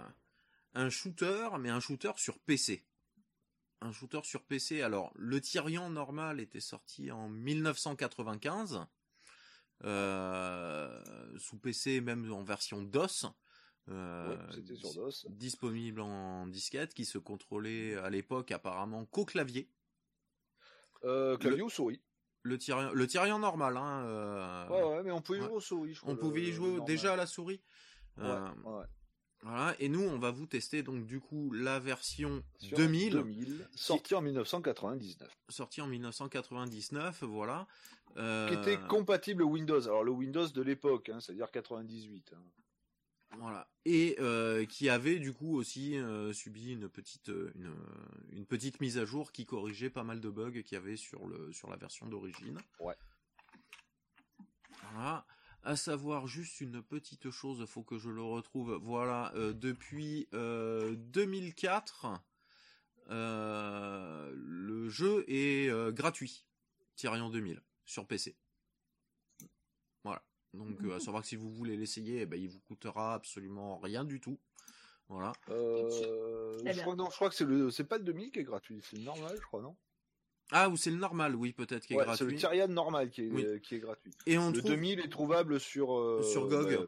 il est sur trouvable sur GOG, GOG, ça c'est sûr. pas cher, ou alors sur, euh, je crois qu'il est aussi sur abandonware.fr. Euh, Euh, bah oui, et parce que la, la version qu'on a essayée là, c'est euh, et c'est la même version. c'est la c'est la version Abandonware. bon, euh, on va dire que GOG, pour certains jeux, quand ils disent oui c'est nouveau, on a retrouvé des trucs machin, ouais non, ils ont juste chopé la version Abandonware et puis ça s'arrête là. Voilà. Comme pour euh, Blade Runner. oui, oui. Qui nous ont fait tout un speech en disant que machin bidule, on a retrouvé les codes sources et tout. Bah non, en fait, depuis qu'il est sur sur euh, sur GOG, il est plus sur Abandonware. Oui, c'est la même version. Mm. Donc bon. Enfin bon. Donc shooter euh, shooter vertical. Ouais. Comme tu les aimes. Voilà, comme je les aime. Euh, très très beau graphiquement, qui a plusieurs modes de jeu différents, donc une, pas mal de rejouabilité. Le mode de jeu, on va dire classique, euh, où, où bon, bah, on fait des points et avec ces points, euh, au fur, entre deux niveaux, on peut acheter euh, du matériel pour euh, améliorer notre vaisseau. Alors qu'il y a aussi un mode arcade qui, lui, par contre, ressemble plus à un shooter classique où on loot au fur et à mesure du niveau nos, nos upgrades pour le vaisseau. Donc, euh, par contre, euh, pas jouable à la manette, clairement. Euh, un gros bug, un gros bug à la manette. Alors, est-ce que c'est dû à nos manettes Est-ce que c'est dû au jeu? Bonne question. Au jeu, j'ai pas, retesté avec ma ma deuxième ma deuxième mon deuxième pad. à la compatibilité avec les nouveaux Windows aussi, et qui font des fois des trucs. Ouais. Des fois, des trucs un peu bizarres sur un les peu, drivers. Un peu bizarres sur les drivers, ouais. Donc bon, euh, en tout cas, voilà, donc jouable au clavier, mais surtout jouable à la souris. Voilà. Et à la souris, c'est un régal. Et à la souris, oui, on a une réactivité. Euh... Bah, c'est comme si on contrôlait bah, un curseur euh, qui tire, quoi. Voilà. bah, ça fait, ça m'a fait beaucoup penser. Là, je joue un, comment ça s'appelle, un petit jeu sur téléphone portable qui, qui est gratuit, qui s'appelle Retro Shooter, qui est un petit shooter vertical. Euh, Ouais, tu contrôles le vaisseau avec ton doigt. Tu contrôles le vaisseau avec ton doigt, le tir est automatique et après, par mm. contre, sur le côté, il y a des petits boutons avec les, euh, genre les bombes euh, et d'autres d'autres options, un bouclier, etc. Euh, et donc du coup, comme on joue au doigt, on peut se déplacer lentement ou rapidement, euh, faire trois fois le tour de l'écran ultra rapidement et ça m'a fait beaucoup penser à ça au niveau au niveau maniabilité.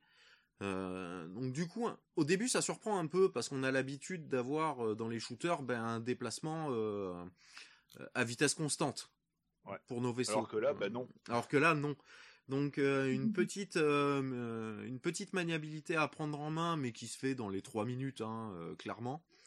En fin du premier niveau, on a chopé le coup. Ah oui, même avant, moi je trouve même avant la fin du premier niveau, on l'a voilà, on n'a même pas besoin de finir le premier niveau pour avoir la maniabilité Et c'est là quand on passe sur un shooter classique, euh, que ce soit soit au pad, soit au stick, on se dit bah en fait il manque un truc quoi. ouais, pas forcément, mais euh, enfin parce que je suis trop habitué euh, au shooter classique aussi, mais mais j'aime bien. Tu jouer au shooter classique avec une souris. ouais. ouais, on, on, balance le stick après quoi. Donc euh, moi j'ai testé les euh, surtout le mode arcade, j'ai fait les deux premiers niveaux, je me suis fait défoncer au deuxième niveau parce qu'au deuxième niveau le la difficulté commence à bien à bien augmenter, mais belle régalade, le jeu est très beau, les musiques sont super sympas, bien rythmées. Euh, c'est pas un maniac shooter, mais on commence à y arriver un petit peu quand même parce que à certains moments il y a vraiment énormément de boulettes à l'écran. Ouais. quand on arrive vers, euh, enfin, euh, pour, le podcast, moi je me suis arrêté à l'épisode 3 parce qu'il y a 5 épisodes dans le jeu avec je sais pas combien de niveaux par épisode. Euh, entre les vaisseaux, il y en a de partout. des fois des météorites, les boulettes, les missiles, les machins, c'est l'écran, il est couvert quoi. Voilà. Mais bon, après. ce genre de jeu, je panique, moi. le jeu, le jeu a quand même, est quand même sympa avec nous parce que bon, c'est pas juste on se fait toucher et euh, on perd une vie. Euh, on a quand même de, euh, un bouclier qui se recharge. et la structure. Et le, la vie de la, voilà, une barre de vie pour le, ce qu'ils appellent l'armure. Euh, pour le pour le vaisseau en lui-même. Donc on peut euh, compenser, on peut quand même avancer euh, sans sans mourir toutes les 4 secondes, ce qui est ce qui est assez sympa quoi. Voilà. Après, au niveau de l'armement, donc, bah, comme on vous disait, suivant le mode de jeu, eh ben, soit vous choisissez votre armement entre chaque niveau, soit ben, vous le lootez en mode arcade euh, comme ça. Il y a plusieurs euh, types de tirs, et tu vas nous en faire le résumé, Apo, parce que tu es un peu plus Ouais. calé que moi dessus, vu qu'il y a beaucoup plus joué. Oh, bah, J'y joué depuis beaucoup plus longtemps aussi. Aussi, parce que bah oui. joué à sa sortie. que j'ai découvert en shareware dans un dans un magazine. Pour ceux qui savent pas ce que c'est que les shareware, c'était une euh, vu que le jeu est découpé en plusieurs épisodes, le shareware c'était l'épisode 1 complet. Ah, c'est une espèce Et de à la fin du jeu, euh, bah, on avait euh, on avait un ah, encart qui Ah. s'affichait avec euh, voilà si vous voulez acheter les autres enfin si vous voulez jouer continuer le jeu vous pouvez acheter les autres épisodes alors soit on achetait les épisodes un par un soit on achetait le jeu complet on avait même le numéro avec la- le numéro de téléphone et puis l'adresse de la boîte pour, pour pour leur envoyer de l'argent et recevoir le CD enfin bon c'était Mm. Ouais, l'ancêtre euh, enfin c'était la vente par correspondance de l'époque quoi de toute manière Euh, donc ouais, le jeu est sorti à l'origine en version normale. En, deux, en 99, ils ont sorti Tyrian 2000, donc en, comme disait Buzz, en corrigeant des bugs, en mettant une compatibilité Windows, et en rajoutant un cinquième épisode. Avec des nouveaux mobs, avec euh, des nouvelles zones, des nouvelles musiques. Eh ben, moi, j'ai fait que l'épisode 1. Ah bah bien, si t'as fait l'épisode entier, c'est déjà bien. Ouais, entier. Enfin, le boss était quasi mort, et il manquait. euh, un chouïa de rien. J'ai paniqué J'ai paniqué Je suis défoncer J'ai paniqué J'ai j'ai fait le greedy J'étais là, oh putain, oh putain, oh putain Et là, il m'a bouffé. Ah oui, Voilà, c'est- donc euh, j'ai- j'ai j'ai- j'ai failli finir l'épisode 1. Failli. Euh, donc ouais, au niveau armement, euh, donc comme disait Buzz, dans la version arcade, on chope des bonus, ce qui augmente, ce qui nous change notre armement, ou augmente la puissance de l'armement qu'on a déjà. Dans la version euh, histoire, à la fin de, chaque niveau, on a accès à un shop dans lequel on peut changer l'arme principale, l'arme secondaire, l'arme tertiaire, enfin ce qu'on veut, en déboursant une certaine somme ou l'upgrader. Ce qui fait qu'elle est de plus en plus puissante, les tirs sont plus larges, plus rapides, plus puissants, suivant le, le type d'arme qu'on On a ouais. utilise. Euh, on peut avoir, on peut aussi changer de vaisseau. Alors au début, c'est des vaisseaux qui ont à peu près la même forme. Hein, euh, puis après, il y en a qui ont des aides sur les côtés. Enfin, ils, ont- ils commencent vraiment à avoir de- un peu de gueule. Euh, on peut aussi augmenter son armure. On peut augmenter son générateur. Parce que bon, plus on tire, plus on a des tirs puissants, plus c'est des tirs qui consomment, euh, qui consomment d'énergie. Et si en plus on a le bouclier qui est bas qui doit se recharger, ben, quand on n'a plus d'énergie, il se recharge pas. Donc l'intérêt d'avoir un générateur plus puissant aussi. Hmm. Ça c'est quand même, un- c'est c'est c'est c'est bien. Ça aide, surtout contre certains boss. Quand on doit balancer toutes les attaques en même temps, euh, c'est bien d'avoir le, générateur. Euh, donc l'arme principale, c'est le tir, euh, le tir droit devant, hein, classique. L'arme secondaire, c'est une arme qui tire soit sur les côtés, soit on rapatrie le tir sur le devant. Ce qui fait que si on met le tir sur devant sur l'arme secondaire, tout ce qui arrive en face se fait défoncer. L'attaque tertiaire, c'est comme par exemple des petits des petits lance-missiles ou euh, des trucs qui tirent des petites bombes ou des trucs comme ça. Il y en a un pour le côté droit, un pour le côté gauche. Euh, et eux, par contre, ils ont un certain nombre de munitions. Ça fait qu'une fois qu'on a tiré toutes les munitions, il n'y a plus rien qui sort. Faut attendre que ça se recharge pour, pour pouvoir s'en resservir. Là où tu, tu me disais tout à l'heure, euh, en mode hardcard, j'avais des petits, euh, des petits appareils sur le côté qui tiraient, tout d'un coup ils tiraient plus. Oui, tout à fait. J'avais pas fait attention qu'il y avait un... qu'ils avaient une jauge de munitions. Voilà. En fait. Oh, je te rassure, la première fois que j'ai joué au jeu, je m'en suis pas rendu compte non plus. hein. C'est surtout qu'en plus en shareware, niveau mode d'emploi et compagnie, il y avait Ah bah rien, il y avait hein. zéro. T'avais, Oui, euh, clairement. T'avais la disquette avec euh, le shareware dessus, hein, ça s'arrêtait là. Ou il était peut-être sur un CD, je sais plus. Enfin bon, le jeu entier fait, je crois, fait 18 mégas, donc on va dire que c'est pas très très gros. Oui, graphiquement, Euh, c'est euh, c'est du 16 bits plus. Ouais. Voilà, Ouais, pour ouais. donner un ordre d'idée aux auditeurs. Mais c'est très beau. Il y a beaucoup de détails. euh, les Ouais, décors, il y a les plusieurs décors types d'environnements. très détaillés, c'est- ouais. Très très très sympa. Euh, pour continuer sur le mode. euh, Oui, sur les armes, sur le mode d'armement. ouais. Ouais, le, enfin, bon, le mode d'armement, bon, d'upgrade de- de- hein, voilà. Après, sur le mode story, euh, donc il y a plusieurs épisodes, euh, avec un certain nombre de niveaux par épisode, des niveaux plus ou moins faciles, des niveaux plus ou moins tranquilles, des niveaux bonus. Alors les niveaux bonus, c'est en détruisant certaines structures dans le jeu, on, euh, a la possibilité d'aller sur un niveau caché ou un niveau bonus.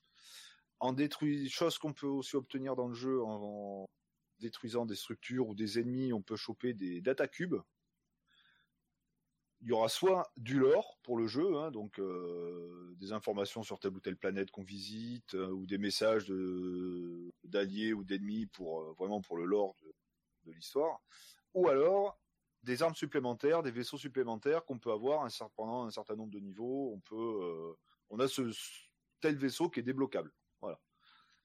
Si on a assez d'argent pour l'acheter, on l'achète, on l'a, point final. Si on l'a pas, ben, c'est possible que X niveau après, on ne puisse plus l'acheter. En général, c'est des trucs assez badass. hein. Ça, euh, donc bon, il y a des niveaux cachés, des niveaux bonus. Il y a un truc que j'ai découvert. C'est bien 20 ans après, je découvre encore des trucs sur ce jeu, c'est formidable. Parce que j'ai commencé à y rejouer un petit peu avant Noël, et ben pendant toute la période de Noël, euh, mon vaisseau tirait des sucres d'orge. Ah, ah, rigolo. Et mes, mes vagues d'énergie, c'était des trucs marqués Noël.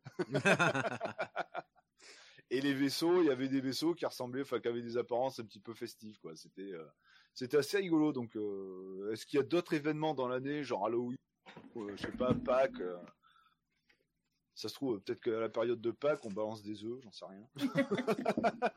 Ça pourrait être rigolo. Ouais, tu sais, t'as des poules qui éclosent. Ouais. Euh, pour en revenir à l'histoire, quand on finit l'épisode 1, on passe, euh, on a une petite, alors une petite cut scène de l'époque, hein, c'est-à-dire du texte qui s'affiche à l'écran avec une musique et une image de fond.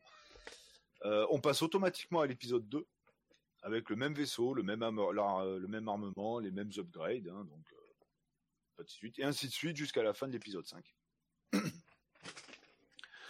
Au niveau des modes de difficulté, euh, ils ont un petit peu pété les plombs.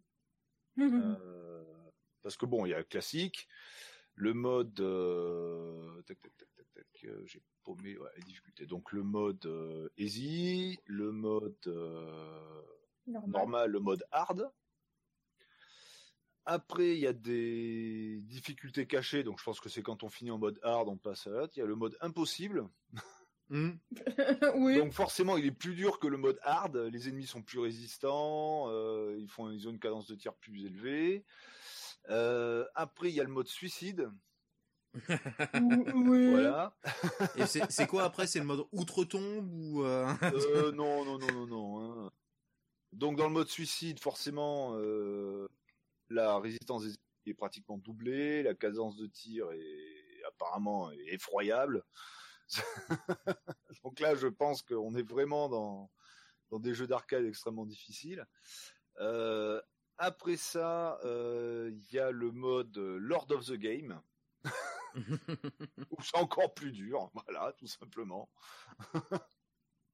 donc bon, ça fait des difficultés à, à débloquer, donc il y a de la rejouabilité pour vraiment les acharnés du, du shooter ouais. du shooter. Et une fois qu'on a passé le mode Lord of the Game, on a le mode Super Tyrian, et là c'est... euh,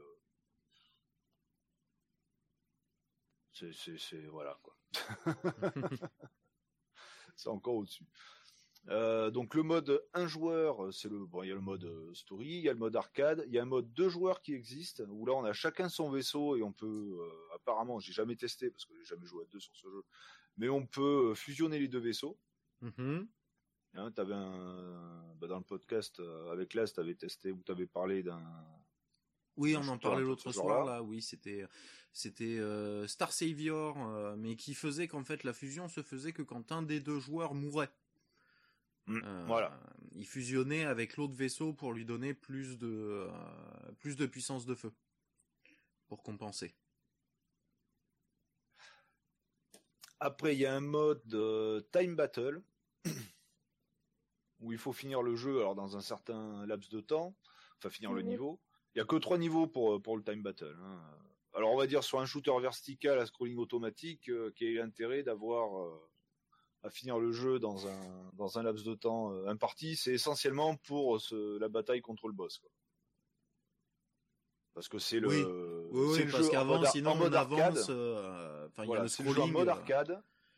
Donc on commence le jeu, on a le, le vaisseau de base avec l'armement de base, donc faut choper les bons bonus euh, pour euh, réussir à gagner un maximum de temps sur sur le boss ap- après. Mm.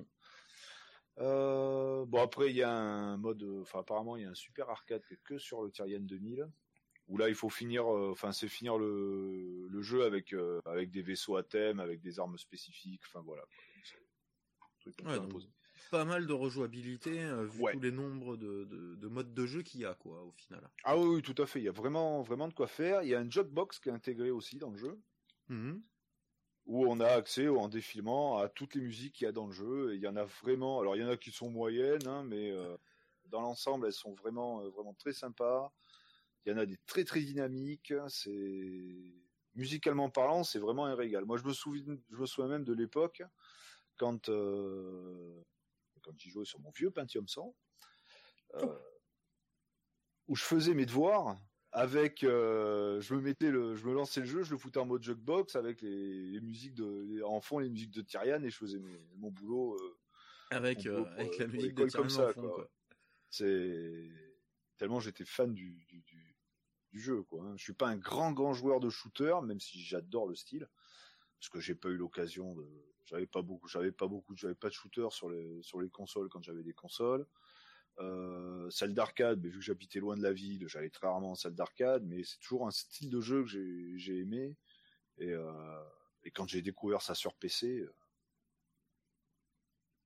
autre shooter que je jouais avant de ça sur PC, c'était euh, c'était Xenon 2, quoi. Ah, qui, Xenon euh, 2, oui. qui est très bon, Une mais tuerie. hein. Des Bitmap Brothers, ça. ouais, ouais, ouais, mais qui a quand même bien vieilli. Oui, oui, oui. Mais pas Alors sur que- toutes les plateformes. Hein Ouais, bah j'ai chopé sur Mega Drive. C'est vrai Bah, sur Mega Drive, ça va, mais on parle de la version Master System ou pas? Ou pas Voilà. pas. On Ah en bah, parlera eh. peut-être un jour, mais dans un, Un pixel dans, un dans un pixel de trop. ouais. Donc ça voudra dire qu'il faudra que je m'achète la version Master System. Euh, Ben, on sait où, la- quoique pour le on full sait où la set, hein. trouver, en tout cas. euh, Oui, tout à fait, euh, tout à fait. On sait où la Euh, trouver. si elle y a encore. Oui. Voilà. Mais bon, Mais ouais, oui, non, Tyrian, en- enfin Tyrian ou Tyrian 2000, hein, c'est c'est vraiment un, un très très bon jeu. Alors comme disait Buzz, il est disponible donc le, le jeu de base depuis 2004 est, euh, est gratuit. Euh, alors il est gratuit dans sa version d'origine. C'est-à-dire si on n'a pas un DOSBox derrière pour le faire tourner, euh, bah, il tournera pas. quoi. Oui. Euh, ou si on n'a pas un PC qui est en DOS, euh, il tournera pas. Il y a une version Open Tyrian qui existe, hein, qui a été fait euh, bah, avec les- la licence publique euh, GNU. hein. Donc euh, j'ai testé, il est, bon, c'est- le jeu de base, mais euh, compatible avec les machines actuelles. Par contre, il est dans la dans la résolution d'époque en Hmm. 320 par 240, non modifiable. Ah, Donc, ce qui fait quand on a un, é- quand on a un écran qui est en résolution 1920 par 1080, ça fait une toute petite fenêtre. Bon, ce qui fait que le jeu est magnifique, hein, par contre. Alors là, Oui. euh, il n'y a plus un pixel. hein. C'est- bien, c'est bien compressé et c'est bien fait. Mais bon, euh, c'est un peu dommage qu'ils aient pas fait la possibilité d'augmenter la taille de, de l'écran ou de le passer en plein écran. Euh, Alors, si vous entendez un des petits miaou de temps en temps, c'est normal, j'ai un chat sur les genoux. ouais, bah, bah, bah, miaou à toi. C'est Voilà. lequel? C'est Mana. C'est Mana. Voilà. maintenant. C'est qui a plein de secrets. Voilà. Et que, ouais, Euh. en plusieurs épisodes en plus. Ah, poula, n'en parlons pas. N'en parlons pas. Dont un qui est en noir et blanc, enfin en, en vert et blanc. Euh, en vert et noir, pardon, sur Game Boy. Euh... euh, donc ouais, pour en revenir à Tyrian, il y a eu, il y avait un projet de faire un, remake sur euh, Game Boy Color. Euh, mais malheureusement, ça a été, enfin sur Game Boy Color et Game Boy Advance, mais il a été, il a été abandonné. Sur, YouTube, on peut trouver facilement des vidéos de cette version-là, hein, parce que la ROM, la ROM est disponible sur Internet. savoir que je crois qu'il n'y a pas de son, euh, il manque certains, certains, il y a certains ennemis qui n'existent pas parce que les graphismes n'avaient pas été adaptés. Enfin bon, on voit clairement que le jeu est, pas complet, mais ça aurait été sympa d'avoir euh, d'avoir une version sur euh, sur la GBA par exemple. C'était une console qui aurait été carrément, totalement capable de faire tourner le jeu. Ça aurait fait un bon shooter sur GBA. Hmm. Et Ouais, après, bon, bah, y a pas, ouais, non, après, y a pas grand chose d'autre. Hein. Chose d'autre à dire. Enfin, j'ai pas grand chose d'autre à dire sur le jeu, quoi. À part que, voilà, si vous le connaissez pas et que vous aimez les shooters, il existe des, shoot des très bons shooters sur PC. Oui, c'est pas la plateforme où on s'attend à en voir beaucoup, mais. Euh, ah, bah, surtout, surtout à l'époque. Oui. Voilà, qui déjà, vers la fin des années, de... enfin, début des années 2000, les shooters, c'était il y, a des, il eu des très très bons après, hein, voire même des excellents. Mais c'est un, pour moi, je trouve que c'est un style de jeu qui tombait un peu en, enfin, qui perdait de l'intérêt pour les joueurs, on va dire. Vu que c'était la, c'était la génération PlayStation, les gens ils préféraient euh, jouer sur du Metal Gear, sur des trucs comme ça, plutôt que euh, que s'amuser à shooter des vaisseaux, quoi. Alors qu'il y a des, des shooters mais, abominablement bons, mmh. quoi. Oui, alors que moi, un de mes jeux préférés aussi sur euh, sur Play 1, c'est le portage de Raiden 1 et Raiden 2. Euh, mm. Je me suis régalé. Euh, je me suis régalé complet là sur. Oh bah totalement. J'ai réussi à les finir. Oh. À l'époque. Mais à l'époque, j'avais des réflexes. réflexes. à l'époque, j'avais des réflexes.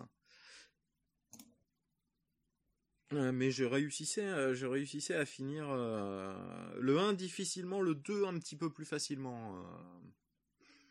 Mais, ouais, mais c'est pas la console où il y a eu le, enfin les générations de consoles où il y a eu le plus de shooters. Ouais, ouais. Il y a eu quelques-uns. Le R-Type Delta était très bien aussi à l'époque sur sur Play 1. très mm. très bon, très très bon R-Type à mon goût. Euh, très nerveux, euh, bonne utilisation de la 3D. Euh, enfin, c'est en 2D et demi du coup, voilà, mais mais ça rend bien, c'est propre, ça bouge bien. en parlant de bouger, là, le chat, s'il te plaît. Oh bah il est vivant. Hein. Ah bah oui, c'est ça son problème, c'est qu'il est vivant. Bah fais-les empailler. ils seront toujours là, ils seront présents. Ils seront, ils seront même économiques en bouffe hmm. et en litière. Ah, tu sais, moi, c'est simple, les chiens, ils ont été bazardés dans l'autre pièce. Bah, ah si, petite anecdote sur le, sur le jeu. Euh, il y a deux musiques bah, qui s'appellent Zanac 3 et Zanac 5, mhm. euh, qui sont ni plus ni moins que des musiques qui étaient dans le shoot'em up euh, Zanac sur NES. D'accord. Ouais, qui est sorti apparemment qu'aux États-Unis, ce Zanac. Ouais, en 87, ouais. Mm. D'accord.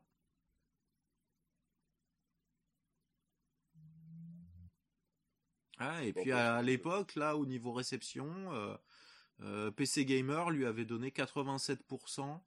Euh, il avait pris, il avait pris 4 étoiles chez Next Generation. Mmh. Computer Gaming World avait nommé Tyrian comme jeu d'action de l'année aussi.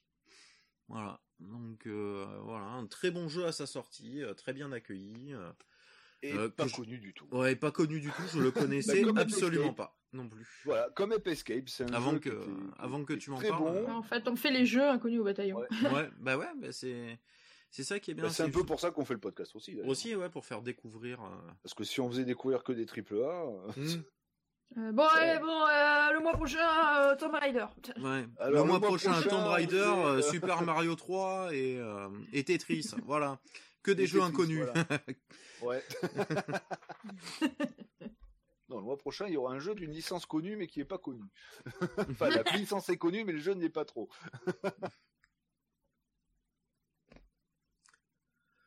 voilà, moi, très bonne découverte. Hein, très euh, très très content. Je pense que je m'en referai des petites parties de temps en temps pour essayer de, de voir au-delà du niveau 2 parce que ouais.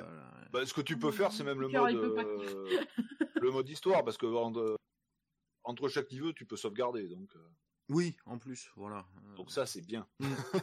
oui, c'est assez pratique pour ceux qui en plus, pour ceux qui n'ont pas beaucoup de temps à accorder au gaming, ça peut être pratique quoi. Un petit quart d'heure, hop, on sauvegarde et on peut reprendre sa partie un peu après. c'est pas plus mal. C'est vraiment pas plus mal. Si on, alors petite astuce, je dirais pas à quel niveau, mais à un moment il y a un niveau à où le scrolling fait des pauses et on a une vague de vague de d'ennemis qui arrivent ou, ou, des tirs qui arrivent. Euh, dans ce niveau-là, il y a la possibilité d'être peinard au niveau pognon jusqu'à la fin du jeu. Hmm. Parce que tu restes à un endroit, tu laisses ton, ton vaisseau à un endroit, tu le fous, tu fous un, un truc sur la, la, touche de tir, tu reviens cinq minutes après. Euh, oui, d'accord. Ben, voilà. Ouais. Il y avait un. T'achètes ce que tu veux. J'avais fait la même chose. C'était sur euh, Probotector, Super Probotector, euh, mm. sur Super Nintendo. Il y a un endroit, à un moment où euh, des ennemis euh, arrivent à l'infini, en fait. Et si tu bloques euh, ton personnage et la touche de tir, en fait, ils peuvent pas te toucher. T'es sur un safe spot. Et tous les temps de points, tu gagnes une vie.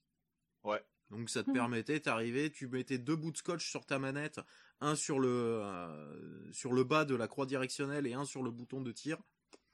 T'allais faire euh, t'allais faire ton tour, tu revenais une demi-heure après, t'avais 25 vies et t'étais peinard pour finir le jeu. Jusqu'à la fin du jeu. Voilà. Bon là c'est pas, euh, enfin les ennemis, enfin c'est un tir quoi, qui arrive à l'infini et qui génère très peu de, enfin un tout petit peu d'argent, mais pas trop mm. quoi. Mais bon, comme il y en a beaucoup qui arrivent, c'est des salventières, euh, il y a de quoi faire. Par contre, si on détruit la tourelle qui tire, oui bah oui, on passe. Bah, le ça... reprend et puis c'est fini. Tout à fait. Donc si on fait pas gaffe, eh ben, eh ben on n'a pas beaucoup de pognon à la fin du niveau. Quoi.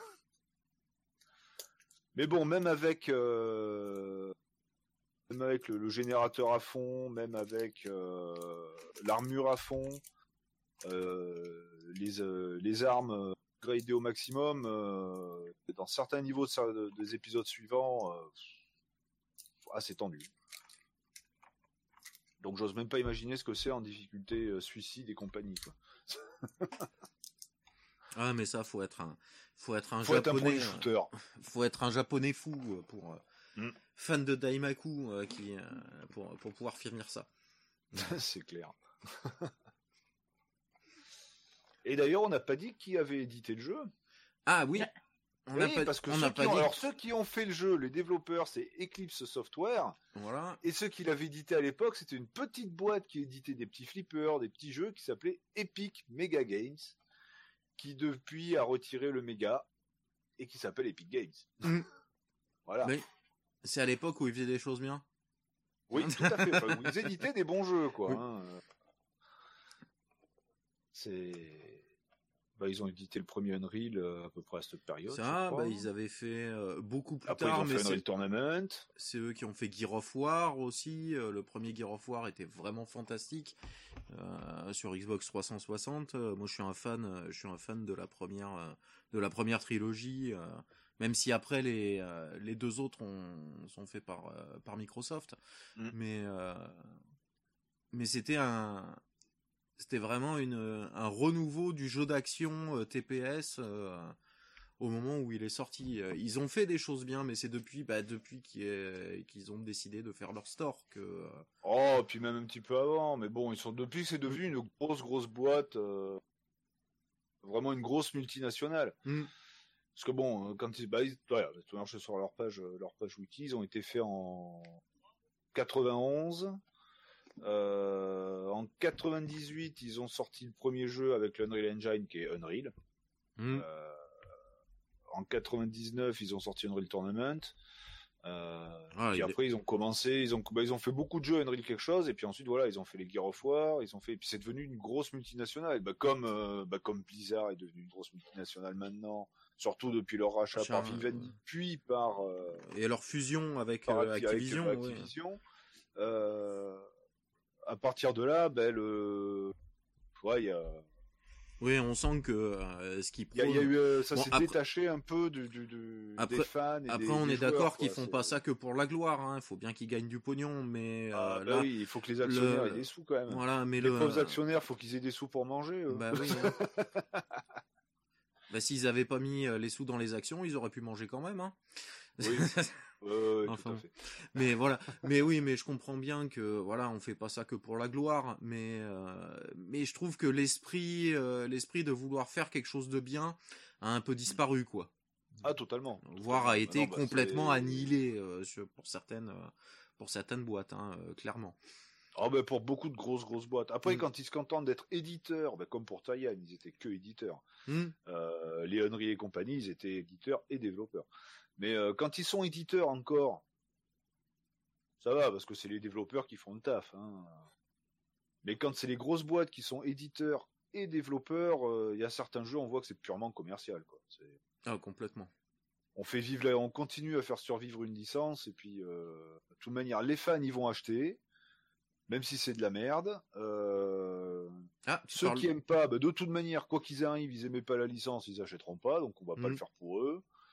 Et puis ceux qui découvrent la licence, bah, s'ils aiment tant mieux, s'ils aiment pas, bah, tant pis, hein, on s'en fout. Ouais, bah, s'ils l'ont acheté, euh, tant mieux pour nous. C'est voilà, ça. c'est ça, Voilà. c'est exactement ça. C'est Comme disait Oh, Coluche, si c'est merde, ça se vend, c'est qu'il y a des cons qui les achètent. exactement. Enfin. Je ne parlerai pas de la Switch. Ah, moi, je Bah, parlais je pas, suis méchant. moi, je Non, il y parlais a pas des de Call of Duty et de. FIFA 20, mais euh, voilà. Ouais, voilà. Mm. Oh, PES PES, non? Ah, faut jouer à des jeux de foot arcade, faut jouer à, Super Sidekicks pour ceux qui aiment le foot. Voilà. Ouais, Neketsu Soccer. Voilà aussi, ouais. Nintendo World Cup. Nintendo World Cup, il y, en a eu, il y en a eu deux trois des jeux de foot très sympas, euh, très arcade, très rigolo. Oui, oui, euh. oui, oui. Même si moi je suis, euh, je suis pas du tout foot. hein, il y a, on arrive à y prendre du plaisir hein, parce que c'est, si c'est bien développé, si c'est fun, euh, il y a. C'est pas parce que le sport à la base nous plaît pas qu'on peut pas y prendre du plaisir quand même dessus quoi. Ouais, tout à fait, oui. Bon bah je pense qu'on est pas trop mal là pour euh, Ouais. pour Tyrian. Bah, tout à fait. Hein, t'as quelque chose à rajouter peut-être As dessus euh. Bah apparemment non du coup. Ah non, mais attends, j'étais en train de remettre mon câble. Oh, mais n'en pleure pas, c'est pas un drame. Parce que sinon, ça allait faire de, le- de la harpe avec le micro. Euh, et non, ben, mon petit cœur, quoi. Il a du mal avec ce jeu. C'est trop stressant. Ah, bah, c'est un shooter, hein. oui. Ah, c'est euh, c'est du réflexe. euh, Ouais. C'est du réflexe. Hein, c'est purement du genre de réflexe, hein, clairement. Au début, un peu de chance, mais Mm. après, c'est que du réflexe. Hein. Euh, mais moi, j'ai pas les réflexes. Je suis trop lente. Je suis un escargot, tu vois. Oh bah tu dis ça, mais tu t'en es super bien sorti euh, quand on avait testé. Euh... Ex Machina. Next Machina. Ouais, Next Machina, euh, qui, qui demande quand même d'avoir, euh, de pas avoir les réflexes laissés dans la pièce d'à côté, quoi. hein, euh. donc, euh, ah, tu, tu as- Mais c'est moins, je veux dire, enfin, Next Machina, il est un peu, bon, comme pas mal de jeux modernes, il est un petit peu moins punitif. Fait quand on meurt, on revient au, oui, en mode, Mm. tout du moins en mode easy. Quand on meurt, on revient au checkpoint précédent. Oui, euh, même enfin, même en mode euh, euh, Oui, d'après, en Sauf que dans les autres modes, on n'a pas, on n'a pas on a- forcément on vie a- infinie. on n'a pas autant de vie, oui, euh, voilà. Voilà. Là, quand on meurt, euh, on se fait éjecter du niveau, quoi, dans Mm. Tyrian. hein, euh, Dans le mode histoire, donc on revient, au, on peut relancer le niveau au début. Mm.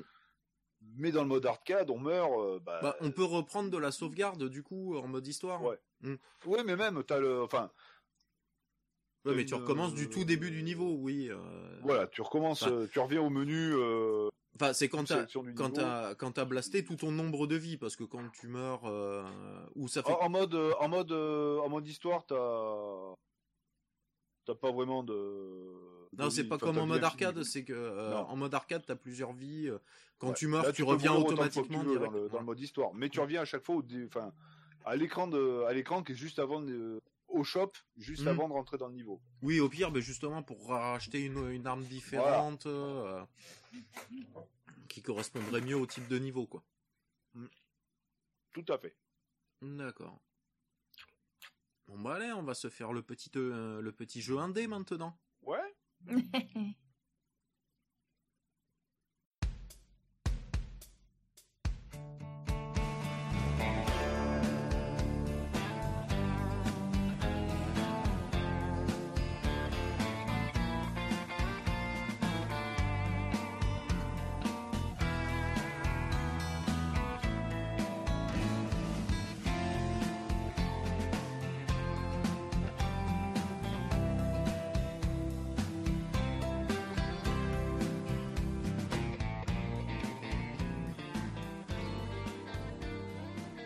Un petit jeu indé. Il me semble que ça faisait un petit moment qu'on n'en avait pas fait des petits jeux indés là. euh, un petit peu un petit peu récent. Il, aura bientôt 3 ans celui-là là.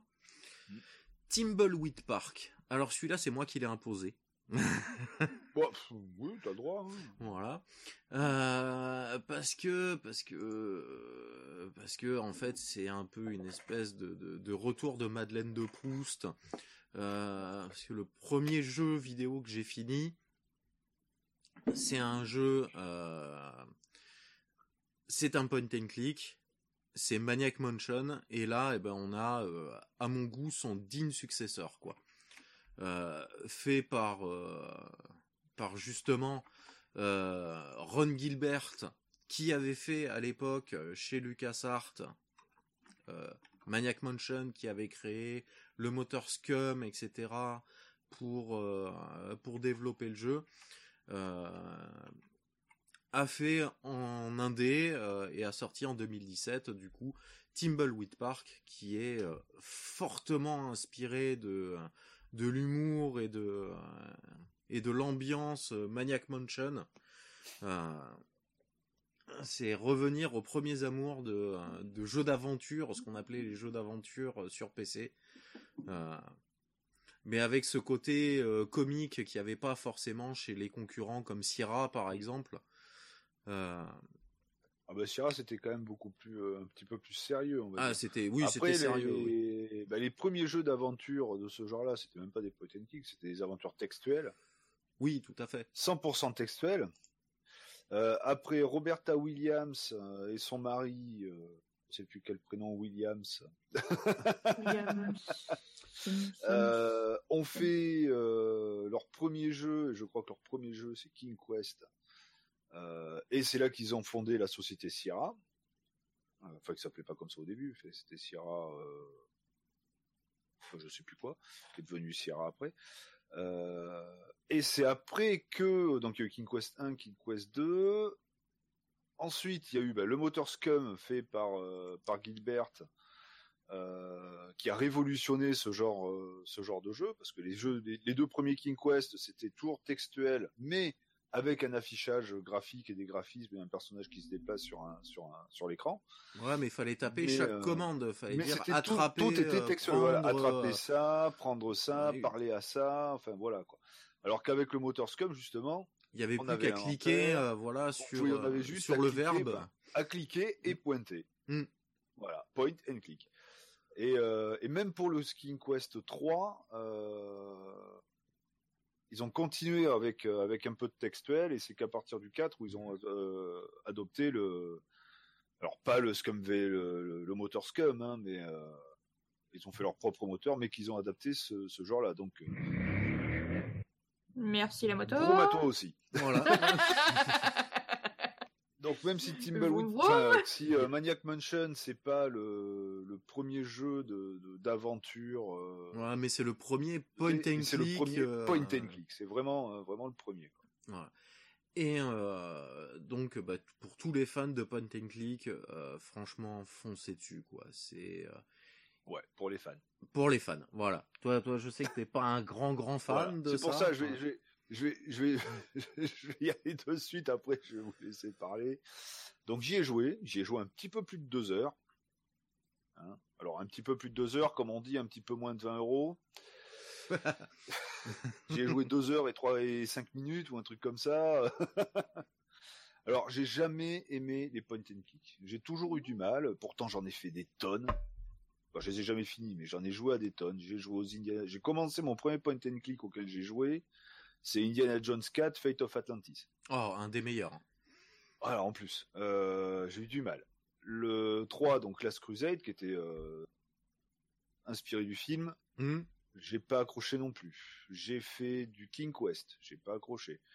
J'ai fait du euh, comment ça s'appelle? Du euh, Monkey Island. Les deux, Hmm. j'ai pas accroché. J'ai fait du Sam Max. Le premier Sam Max It's the Road, le vrai, l'original. Oui, oui, hein. l'original, oui. Euh, pas les, les remakes qu'ils ont fait après. L'univers était délire, le truc comme ça, c'est complètement euh, Ah, déjanté, puis- mais pareil, j'ai j'ai pas j'ai eu du mal. J'ai fait du Gabriel Knight. Euh, j'ai commencé avec le 2 qui était en full motion vidéo d'ailleurs, Oh, oh, oui.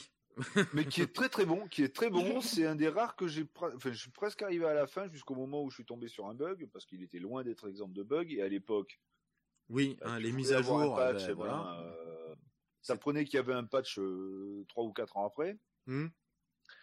Euh, et j'étais pas le seul à avoir été victime de ce bug parce que j'ai un pote qui a eu le même bug euh, où à un moment tu dois attraper un objet sur une cheminée et ben qui n'y était pas. Ah, voilà, tout simplement. Donc euh, et ce qu'il disait dans certains magazines, des trucs comme ça où ils en parlaient, où ils disaient ben, dans ce cas-là reprenez une sauvegarde précédente, peut-être que l'objet sera là. Et il n'est jamais arrivé. J'ai fait tout le truc, donc ce qui fait que j'ai laissé tomber le jeu, ce qui était dommage parce que c'était il y avait une histoire de loup-garou et tout. Donc ça par contre le c'est un des rares où où j'ai un peu joué. Le seul point and click que j'ai fini, c'est Phantasmagoria 1. Ah, j'ai Euh, jamais fait celui-là. Et, euh, et voilà, j'ai, j'ai- j'ai- donc c'est pas les différents univers qui fait que j'ai pas aimé les jeux, c'est vraiment le type de jeu, quoi, Voilà, le type de jeu. Je, je, j'y arrive pas. J'ai essayé du Space Quest, du Police Quest, du tout, enfin, tout ce qu'on veut. Euh, Space Quest qui est euh, avec Roger Wilco, qui est, euh, enfin Roger Wilco, qui est, qui est un truc délire complètement, enfin complètement dire. Même les les lésures suite Sally, enfin Larry, pardon, Mm. j'ai, j'ai essayé, j'arrive pas. Donc c'est vraiment un, un type de jeu que Ouais, qui te correspond pas. Ouais, non, j'y arrive pas. Donc c'est pour ça. J'ai pas aimé le jeu, pas parce qu'il est mauvais, pas parce qu'il y a pas d'humour, parce que le jeu est, Ouais, mais je, je comprends. le jeu est tout bon, fait. le jeu, il y a un humour, il y a de l'humour dedans, il y a plein de, il y a plein de références à, euh, à Maniac Mansion et puis même à d'autres jeux. Euh, mais voilà, c'est le type de jeu que j'aime pas, donc euh, je suis pas apte à, à faire une bonne critique. c'est pour ça que je préfère laisser la, la parole pour tout ça à ceux qui aiment le style. Voilà. Voilà, voilà.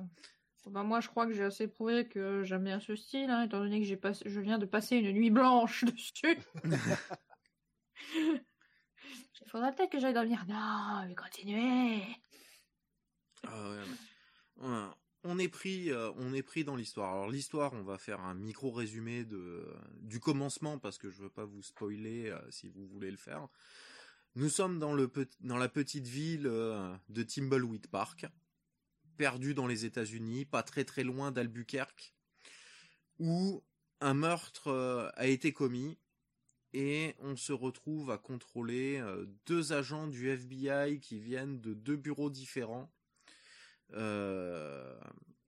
pour résoudre ce crime, euh, mais qui apparemment ne sont n'ont été mandatés par euh, n'ont pas été mandatés par le bureau du FBI pour aller résoudre ce crime. Donc déjà au niveau de l'histoire, le pourquoi du comment, c'est pas très très net.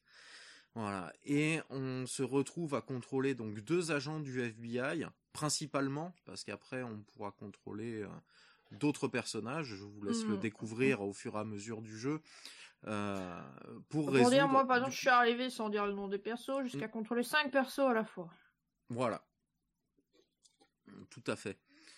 Et, euh, et si vous avez aimé euh, l'humour, voilà, qu'il peut y avoir dans Maniac Mansion, dans Day of the Tentacle, euh, ce jeu il est fait pour vous. Si vous aimez euh, ce jeu, il est vraiment fait pour vous. Euh, c'est le même type d'énigme, un petit peu, un petit peu des fois capillotracté. D'utiliser tel et tel objet complètement improbable sur un troisième pour pouvoir avoir accès, enfin pour pouvoir faire la micro-énigme qui permet de continuer à avancer graphiquement, ça ressemble, euh, comment dire, ça, ça garde les codes de, de Maniac Mansion, c'est-à-dire que ça, euh, euh, des personnages assez grands, très filiformes, avec une tête énorme, en SD un petit peu. Ah, graphiquement, il est très beau. graphiquement, par contre, c'est du, c'est du pixel art bien léché. C'est vraiment très détaillé, très très beau on voit bien sur quoi on peut cliquer. Euh, on n'est pas, euh, on n'est pas dans de la bouillie de pixels euh, informe. Ouais, tout dégueulasse. Voilà. Il y a, alors moi j'ai repéré sur les sur les deux premières heures de jeu énormément de, références à, à Maniac Mansion, comme les deux les deux personnes qui tiennent qui tiennent la cafétéria par exemple, qui sont les bah, les, héros au final euh, de, Mike Mansion, c'est-à-dire Dave qui veut aller euh, sauver sa copine Sandy euh, dans le manoir, et du coup en fait ben, on retrouve Sandy comme caissière, serveuse et Dave derrière au fourneau. la maison du plus grand de, l'homme riche de la de la ville euh, reprend le design et euh, certaines pièces de, de la maison de Merrick Mansion qui étaient déjà inspirées euh, du manoir de George Lucas à la base, de son vrai manoir, de sa vraie propriété. voilà, il y a énormément de références à, à LucasArts aussi dedans. Enfin, si vous aimez tout cet univers, tout cet univers LucasArts, euh, vous serez vraiment pas déçu. Euh... Faut préciser aussi que du coup, en début de jeu, euh, pour ceux qui découvriraient un petit peu le genre ou qui n'ont pas joué depuis très longtemps et qui ont moins envie de se prendre la tête avec avec les énigmes, il y a un mode casu et un mode ce qu'ils appellent difficile, moi ce que j'appellerais le mode normal en fait, euh, c'est-à-dire euh, comme mm. c'était fait à l'époque où on nous prenait pas vraiment par la main et il fallait que bah, qu'on essaye un petit peu tout pour voir euh, pour voir à résoudre les énigmes. Là dans le mode casu, on a un petit peu plus de description de des objets, donc on sait un petit peu plus, on voit un petit peu plus vers où aller ou pour pour résoudre les énigmes au fur et à mesure. J'en ai fait, mmh. j'en ai fait à peu près 4 heures, je pense. J'ai fait un bon tiers du jeu. J'ai pas trop galéré. Il y a qu'une paire de fois où vraiment pour euh, pour continuer le test, pour pouvoir avancer, je suis allé voir une soluce pour euh, et pour me dire comme d'habitude. Ah là là, oui, bah c'est sûr que j'y aurais pas pensé. ah, ben en fait, moi je sais pas si tu as découvert ce, ce truc-là. Euh, en fait, tu as la soluce dans le jeu.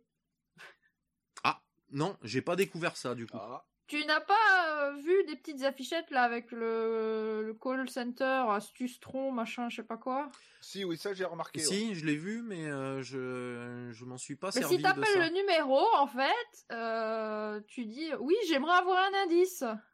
D'accord. Excellent. Et alors le, le, truc il te répond, il commence à te donner un indice vague? Trouves toujours pas, tu peux aller leur sonner, réinsister, il te donne un indice un peu plus précis, jusqu'à ce que, à force d'insister, il te donne la réponse. D'accord. D'accord. Ah ouais, t'as été, t'as, farfouillé à ce point-là quand même. Euh, donc, il euh, y, en a un petit peu partout des petites affichettes avec justement le numéro de la Et euh, bah des téléphones, il y en a un petit peu partout. Et même quand tu, quand tu, comment dire, quand tu, tu vas dans le premier, le premier flashback où tu incarnes le clown. Euh, je crois que sur, euh, enfin sur une des, au-dessus de son évier, euh, au-dessus de son évier, il y a le, il y a le numéro pour l'astustron. Ouais, et t'as un téléphone dans la loge. Ouais. Donc même là, tu peux te débloquer et appeler l'astustron en fait. Donc t'as, t'as, t'as le guide de Solus dans le jeu. je, je, te dis, j'ai retourné le jeu, j'ai fait nuit blanche, j'ai fouillé des trucs. Ah, moi je l'ai fait plus à euh, l'ancienne. Euh, il y a des petites actions un peu, un peu, enfin optionnelles et cachées, comme, euh, comme tu me disais, Buzz, ou, comme, bah, justement quand on est dans le premier flashback où on incarne le clown, à un moment, il y a un gars sur des échasses, on a la possibilité de le pousser, quoi. Oui, Ça on a possible. Ça ne sert à rien. En fait, ça peut débloquer un succès. En fait, c'est juste Voilà. pour débloquer Ouais, un avis, succès. ouais.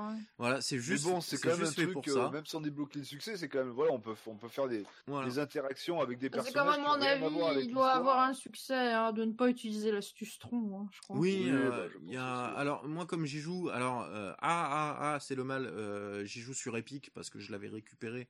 Oui, Il y n'y a pas de succès sur Epic, c'est de la merde Voilà, il y a pas Euh, il y a pas euh, il y a pas de succès a sur Epic. Tous les trois, on y a, on y a, enfin, tous les deux, vous y jouez. Moi, j'y ai joué aussi sur Epic. C'est parce qu'à un moment, il a été gratuit pendant un temps. Voilà, sur, et c'est pour ça dès que j'ai vu qu'il était gratuit euh, sur Epic, euh, bah, c'est ce qui m'a fait installer l'Epic Store.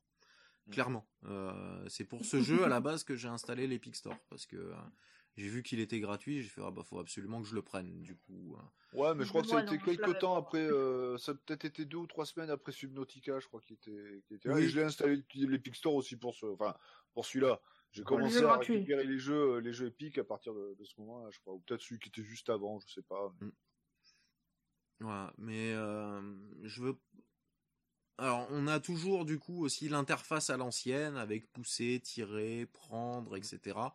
Euh, ce que j'aime beaucoup parce que, ce que ça m'avait un petit peu dérouté, par exemple, pour ceux qui connaissent dans Sam Max, euh, on n'avait plus les verbes en fait. On utilisait le Ouais. clic droit pour faire changer le curseur de forme et qui euh, faisait une main pour prendre, qui faisait un autre icône pour utiliser, etc et je trouvais que c'était un peu plus limité dans le euh, dans les interactions qu'on pouvait tenter même si au final ça l'était pas mais ça le semblait en tout cas Ouais. et là je préfère Ah. avoir mon verbe pour pouvoir c'est c'est vraiment Mm. très à l'ancienne pour ça Bah, c'est, plus, j'irais dire qu'avec les, les verbes, c'est, c'est plus visuel parce qu'avec, euh, alors c'est sûr que c'est plus, euh, enfin plus visuel. Oui et non. Euh, c'est vrai que c'est très visuel d'avoir la petite icône à la place de la flèche. Mais il y a des trucs, des actions où on va peut-être pas forcément y penser, alors que si on a le- la liste des, Des verbes, actions oui, euh. en, en verbe juste en dessous, euh, on peut dire et puis tout d'un coup au lieu de faire, euh, je sais pas moi, euh, voir mais attraper, ah mais putain c'est vrai qu'il a attrapé ou même par exemple bah, comme avec le le clown qui pousse le, le gars sur les Mhm. échappes. oui les si, on n'a pas le, voilà si on n'a pas Voilà, le verbe pousser qu'on- on pensera si on a la petite icône qui change, on va peut-être oui. pas y penser. Alors que si on a les verbes en dessous, on va dire qu'est-ce que ça fait si je fais pousser. Ah oui bah, c'est il ça. Et c'est Voilà. ça que j'aime dans ce genre de jeu, c'est qu'on peut essayer des choses euh, des fois qui sont, euh, mais des fois qui servent à rien, qu'on peut faire, qu'on nous laisse la liberté de faire, mais qui servent à rien, mais qu'on peut faire justement. C'est cette espèce de petite liberté euh, qu'on a que que je trouve euh, que je trouve vraiment excellente. Euh, petit ajout qu'ils ont fait parce que le- la ville est pas extrêmement grande, mais quand même il y a y pas mal de Ah bah il y a quelques rues, Il y a des quelques rues rues, qu'on- euh. qu'on qu'on- qu'on débloque à un moment. Il y voilà. a les il y a les égouts, il y a Voilà. Pierre, il y a euh, la colline, il y a, il y a pas mal de trucs quand même. Voilà, il y a pas mal Mm. de trucs, mais moi ce que j'aime beaucoup, c'est le fait qu'on puisse maintenant courir pour se déplacer plus vite, ce qu'on ne Mm. pouvait pas Ouais, faire ça, avant. Quand tu euh, maintiens, ouais. Ouais, quand tu maintiens, là tu double-cliques et tu maintiens, du coup ton personnage se déplace en courant. Euh, du coup, on peut aller beaucoup plus vite pour traverser tous les niveaux, on perd beaucoup moins de temps. Euh, c'est, euh, je trouve que c'est un très très bon ajout. Et après, d'habitude, avant sur ce genre de jeu, on n'avait que euh, le clic gauche pour pouvoir faire les choses. Là, avec le clic droit, euh, bon, ce qui a été déjà mis dans d'autres euh, point and click euh, avant, mais qui avait pas forcément justement. Moi, je prends toujours comme référence Maniac Mansion parce qu'il m'y fait vraiment énormément penser. Euh, avec le clic droit, on ouvrira directement une porte. Euh, Ça ouvrira directement une porte. euh, ça fera, ça fera quelques actions très rapides, comme ça qu'on ne sera pas obligé d'aller cliquer pour sur le verbe en question. Euh, de base, pour en général, c'est pour regarder ou pour ouvrir une porte. On n'aura pas, on sera pas obligé d'aller cliquer sur regarder pour regarder tel objet pour en avoir une description. Voilà, c'est euh, c'est le genre de truc qui fait que ça ça apporte, c'est pas grand chose, mais ça apporte une certaine fluidité dans le gameplay. Euh, on perd moins de temps pour rien au final. Et des fois, justement, en faisant un misclick, en faisant un clic droit, on découvre des choses. On- Ouais. Ah, par contre, ça m'a porté préjudice euh, à l'hôtel, euh, l'histoire du clic droit. Ah Qu'est-ce qui t'est arrivé? Ah, en fait, tu vois, bah, du coup, j'ai toujours pris l'habitude de faire clic droit pour interagir avec les trucs. Hmm. Sauf qu'à un moment, j'étais bloqué, je me dis, mais putain, il faut qu'il prenne l'ascenseur, il faut qu'il monte dans sa chambre, tout le bazar. Je faisais toujours clic droit, donc ça faisait que juste ouvrir et fermer les portes. Ah oui, tu passais pas la je porte. rentrais du pas coup. dans l'ascenseur. J'étais là, mais merde! Alors je faisais utiliser l'ascenseur, elle dit, ouais, je peux pas l'utiliser, je veux pas l'utiliser. Et j'étais, mais merde, monte dans l'ascenseur! Ah ben non, fallait faire un clic gauche pour le faire avancer. J'ai bûché pendant 5 minutes là-dessus. Ça me semblait logique qu'il fallait faire ça, c'était pas autre chose. J'ai dit bordel. Et après, autre, enfin bon, moi j'ai pas été super loin dans le jeu, mais euh, truc que j'ai capté direct, les, les deux premiers personnages qu'on joue, donc les deux agents, c'est- un clin d'œil énorme à Scully et Mulder. Ah, complètement. dans Oui, complètement. Complètement. Ah tiens, j'ai réussi à faire un game over aussi. Ah tiens. Mais justement, euh, tu dois interagir avec un certain objet euh, tu- que tu, tu ramasses avec un personnage et euh, elle dit non, je veux pas, je veux pas, machin, je devrais pas, machin. Bout d'un moment, t'insistes tellement, elle dit ouais, je devrais peut-être sauvegarder ma partie avant. bon. on va faire une sauvegarde. et j'appuie et en fait c'est un bouton rouge donc elle fait ouais je vais bon bah allez ok je vais appuyer appuie sur le bouton rouge ça fait péter le manoir Petite et après ça te fait un game over Une petite référence aussi à du coup à, à Maniac Mansion que si on fait des, des mauvaises manipulations, on fait exploser le manoir effectivement. euh. D'accord. Mm. Voilà. Il y en a une autre que j'ai adorée, c'est dans Maniac Mansion. euh, à un moment, il y a une bibliothèque où on doit trouver un bouquin ou euh, et euh, il me semble un lecteur de cassette ou une cassette, je sais plus. Enfin bon. Et au milieu de la pièce, il y a un escalier en colimaçon qui permet normalement d'accéder à une pièce au-dessus. Mais euh, sur le sur l'escalier, il y a un petit panneau où il y a marqué Out Alors, of. Order. Et du coup, en fait, on ne peut pas monter. Et il est impossible, c'est pas prévu de toute façon dans le jeu qu'on puisse prendre cet escalier. C'est juste là pour nous faire croire que on peut faire quelque chose. Et, ah mais le jeu adore te donner des fausses pistes et dans Timbleweed Park, du coup, en fait, on se retrouve dans cette bibliothèque qui se retrouve à peu près au final au même endroit. C'est pour ça que le, le- enfin, le manoir est quasiment le même, stylisé, un peu refait. Il y a des, il y a des pièces un peu différentes, mais mais il y a beaucoup ceux qui ont joué à Maniac Mansion reconnaîtront plein de choses dans, dans le manoir. Euh, et on arrive dans cette bibliothèque et, euh, et à un moment on doit prendre l'escalier pour pouvoir monter et pour pouvoir prendre l'escalier il faut enlever le petit panneau out of order qu'il y a sur, en bas de l'escalier. Voilà. Et on accède enfin en haut. Voilà, pour tous ceux qui, dans les années 80, n'avaient jamais vu le haut, et ben là, dans Timbleweed Park, ils peuvent voir l'étage de la bibliothèque. Voilà. C'est, c'est, c'est ce genre de choses que j'ai vraiment adoré, moi, qui m'a, que j'ai, que j'ai vraiment aimé, quoi. Dans ce jeu. Donc, moi, j'ai, au final, euh, j'ai pas envie de vous en dire beaucoup plus sur ce jeu. Euh, parce que j'aimerais que ceux qui, qui aiment le, le, point and click et qui l'ont pas fait aillent le faire. Euh, parce qu'ils vont ils vont se régaler. Pour ceux qui ne qui, qui sont pas très familiers de de ce genre de jeu, ben, je les je les je les encourage à essayer. En tout cas, s'ils aiment les jeux euh, d'aventure, Bah, les jeux d'énigmes, les jeux d'enquête. euh, sous fond euh, sous fond de comédie quoi, sous fond très comique. euh, Hmm. euh, ils vont se régaler aussi. Euh, c'est vraiment, euh, c'est vraiment pour moi une, une des très bonnes productions de ces dernières années dans, dans l'indé quoi. Euh, Je suis, je suis vraiment très content de l'avoir récupéré celui-là. Euh, et j'invite Il va falloir vraiment que tout je le monde. termine. Hein. tout le monde à pas en blanche par contre. oui, bon. Mais moi c'est pareil là, faut que le, faut que je me, faut que je euh, me. Ah, là, ah, ça me fait, deux- je- ça me fait pousse deux à le jeux d'énigmes en même temps, là, mon cerveau. Ah ouais, mais c'est vrai que toi tu fais, euh, Ouais, je tu fais The- City en même temps. The, Sing- euh, The Sinking City, oui. Ah, qui est Et beaucoup à ce plus que récent. je, je vois sur la fiche wiki, euh, il n'est pas sorti que sur PC. Il est sorti sur macOS, sur Xbox One, sur PS4, sur Switch, sur Mm. Linux, sur Android, sur iOS. Oui. Il est Donc, sorti sur énormément de plateformes. Sur tous les supports actuels. Donc, il y a le choix. Mm. Vous voulez jouer dans votre lit, sous la plateforme, de toute couette, manière. dans le train. Quelle que soit, quelle que soit la plateforme, ça sera le même jeu. hein. Même sur, euh, sur iOS ou sur Android, je pense que sur tablette, Euh, bah, de Oui, toute ça manière, euh, on peut largement jouer avec le avec les doigts ou un Oui, petit ah oui, complètement. comme ça. Donc c'est c'est c'est un jeu, qui- enfin c'est un style de jeu qui est euh, Oui, c'est plus de la réflexion, hein, il n'y a pas d'action il faut être. euh, très bien à, aux tablettes, par exemple. Oui, aux tablettes. Sur Euh, téléphone, ça fera un peu petit quand même. Oui, Ouais. ça, bah oui. Mais bon, quelqu'un qui a une tablette. Surtout qu'il y a quand même des objets que tu dois certains téléphones qui sont récupérer, gros comme des écrans. Oui. de- des- Bah, des les écrans grains de poussière, par exemple, euh, pour aller Ouais, ils vont cliquer faire avec ces sur la. voilà. sur un- sur- Bah sur déjà ils seront très très très petits et puis deuxièmement pour aller cliquer précisément dessus avec son gros doigt Ah euh, et des fois, il y a certains objets, ils se confondent vraiment bien avec le décor. aussi oui ah et puis voilà c'est le oui, c'est le, le fait de chercher avec son, son, son curseur à l'écran sur quoi on peut interagir euh, Ouais. voilà c'est Oui, mais il y a peut-être ça, ça, justement, sur PC, que tu as l'avantage, tu peux passer ton curseur, alors que, bon, passer ton doigt sur les choses, ça va être un peu plus compliqué. ouais peut-être qu'après ils ont peut-être adapté la maniabilité pour euh, ils ont peut-être adapté des choses je sais pas du tout comment ça rend sur tablette Mm. euh, J'essaierai, je sais que le Laz là s'est repris un iPad il y a pas longtemps, je vais essayer de le motiver pour qu'il le prenne sur iPad pour voir comment il rend sur iPad. Oui, et puis le jeu, je crois qu'il est pas extrêmement cher. Non, il me semble Euh, pas. Alors attends, bah, en ce moment, en plus, c'est les, c'est les soldes sur Steam. Jusqu'à quand? C'est jusqu'au 27, euh, donc bah, jusqu'à demain.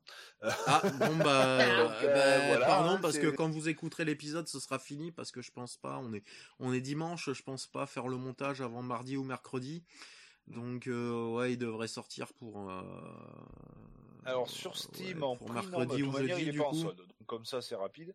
Euh, le jeu est à... Bah, et comme j'ai joué un petit peu plus de deux heures, il a un peu moins de 20 euros. Il a 19,99 euros. Hmm. Voilà. Euh, donc c'est quand même pas, euh, c'est pas hors de, enfin c'est pas hors de prix quoi. Pour un jeu sur lequel euh, on, enfin si, on- si en plus si on aime le style de jeu, c'est, ça sera pas de l'argent perdu quoi, parce qu'il Ah oui. faire. Apparemment il y a un DLC qui est sorti. C'est le Ransom Unbiped. Ah j'avais pas vu ça Alors euh, Unbiped, pas le bipède euh, de jambes. Hein. Ouais. Hmm. Le Ouais, je viens de euh, voir. B-E-E-P-E-D, hein, voilà. Euh, qui est à 79 centimes, hein, attention. Pour enlever juste les bips du, du, du clone. Ouais, pour savoir ce qu'il dit. voilà, tout à fait. Donc ça peut être, ça peut être rigolo pour pour savoir enfin ce que raconte le clown. Euh, mais Euh, euh, je viens de l'apprendre hein, parce que j'ai- le DLC et je savais même pas que je pouvais enlever le, la censure. ah bah voilà. Ah bah merde alors. Bah, tu vas, tu vas, tu vas pouvoir, euh, bah bip alors. euh, tu vas enfin savoir ce qu'il dit sous le bip. sous ce bip de bip. Ah, je regarde sur les sites de clés mais non on le trouve pas en clé à part par contre donc bah ça Ouais, sera, je crois même sur euh, sur euh, sur IG, je l'avais, il me semble que je l'avais pas vu. Ah bah, Mais bon, Bah, c'est alors c'est encore mieux parce que là j'ai un petit site là qui répertorie euh, tous les tous les sites qui vendent des clés etc. Ouais. Donc on le trouve chez GOG, Epic et Steam à son prix normal à 19,99€ et sinon si on va chez G2A par exemple, grâce à 3% de promo, on l'a à 20,50€. oui. voilà. Donc, honnêtement, Donc là Ouais. euh, donc là en plus voilà, si vous êtes pas fan de Steam, vous pouvez le prendre chez Epic ou chez GOG et inversement proportionnel euh, voilà. après sur euh, sur console, je Ouais. sais pas à quel prix euh, à quel prix est, mais bon, je pense qu'il doit être à peu près au même prix. Ouais, il doit être à 20 balles. hein. Ouais, il doit être à 20 balles peut-être. Des fois, ils sont un petit peu plus chers sur les. Ils ils sortiraient peut-être à 20, entre 20 et 25 suivant euh, Ouais. suivant les plateformes. euh. Mais bon, c'est pas c'est pas le jeu qui coûte extrêmement cher. Ouais. Il vous fera passer quand même si vous prenez pas la Solus directement à côté, ce qui est ce qui est voilà euh, pas Ah, mal vous d'heures. Pas euh, mal d'heures de jeu, euh, voilà. En plus, euh, ayant, euh, ayant, merci à Esgrima, ça, parce que voilà, ça, j'avais pas calculé du tout. Euh, voilà, une, euh, des indices fournis euh, dans le jeu. euh, voilà, il y a moyen de le Voilà, finir. au euh, départ, c'est plus juste ou moins legit. vague. Euh. D'abord, c'est vague, et puis plus t'insistes, plus, plus tu bloques, ben, plus il te donnera la solution jusqu'à te la donner complètement, quoi. Mais alors, te- tu dois quand même faire via des questions pour avoir justement la réponse à ce que tu cherches, parce que bon, forcément, il y a plusieurs choses que tu peux faire en même temps. alors, Oui, oui, oui, c'est toujours plein d'énigmes en même temps euh, qui permettent d'avancer un peu à gauche, un peu à droite. euh. Donc, euh, tu as toujours les questions en fonction de ce que tu veux chercher. Mm. C'est ça qui est bien, c'est quand on est coincé d'un côté, on peut essayer d'aller. Ah, mais de l'autre côté, tiens, je pouvais aller faire ci, je pouvais aller faire ça. Comment on pouvait ouvrir cette porte? Euh, Voilà, on a toujours plusieurs choix de toute façon. En même temps, on n'est jamais bloqué que sur une chose. Ouais. Euh, ce qu'ils avaient mis en place déjà à la base dans euh, dans Monkey Island, Ah, pour pas pour euh, éviter la frustration du joueur. Voilà, d'avoir plusieurs, Mm. euh, on va dire mini quêtes euh, au sein de l'histoire pour pouvoir euh, faire quelque chose. On avance un peu, on est bloqué, ben du coup on part vers un vers un autre côté pour avancer un peu et puis euh, des fois ben, en plus c'est ça qui permet de débloquer la première quête parce qu'on n'avait pas encore l'objet qui permet d'avancer etc. Euh, Enfin, moi, je suis, je suis, je suis très très fan. Ça, vous avez dû le comprendre depuis tout à l'heure. Donc, je peux que vous le conseiller. Ah, et puis je suis en train de regarder les succès sur Steam. Il y a 35%, enfin des joueurs sur Steam, hein, euh, Mhm. voilà, hein, c'est c'est 35,4% des joueurs qui l'ont fini en mode difficile, c'est-à-dire le mode classique du jeu, quoi, on va dire. mhm.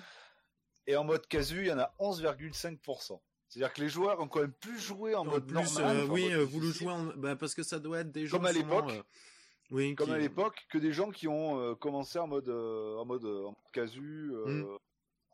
en mode facile. C'est c'est rigolo.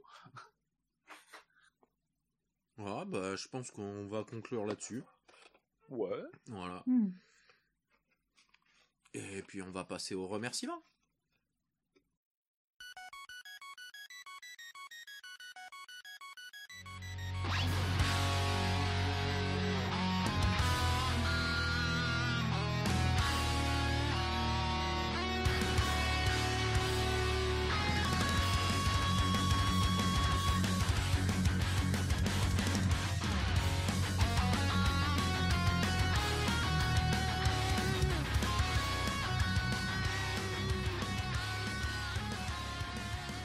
Ça y est, on arrive à la fin de ce podcast.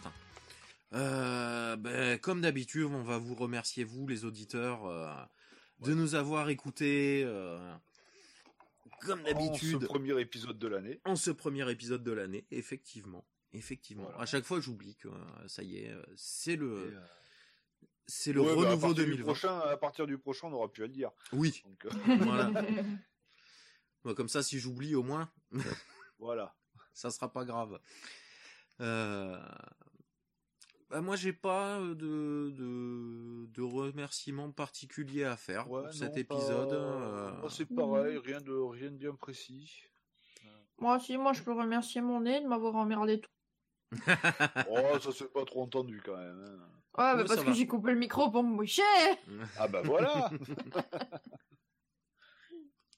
C'est bien, c'est bien d'avoir pensé à nos auditeurs. c'est un non-remerciement à mon nez. Un non-remerciement. Voilà. Euh, Alors, bah, j'ai pas décidé non plus. Alors. On met quoi comme musique de fin Ah, Ah, Est-ce qu'on alors dans Timbleweed, honnêtement, des musiques, je sais pas trop ce qu'il y a. donc, Oui, euh, au niveau sonore, euh, c'est pas, euh, c'est pas trop ça. Euh, C'est des voilà. petites, il y a des petites musiques de peut-être des petites musiques d'ambiance, des trucs comme ça. Voilà, mais c'est pas trop ça, ouais. Donc euh, je me disais soit une musique de Ape, euh, soit une musique du coup de Tyrian.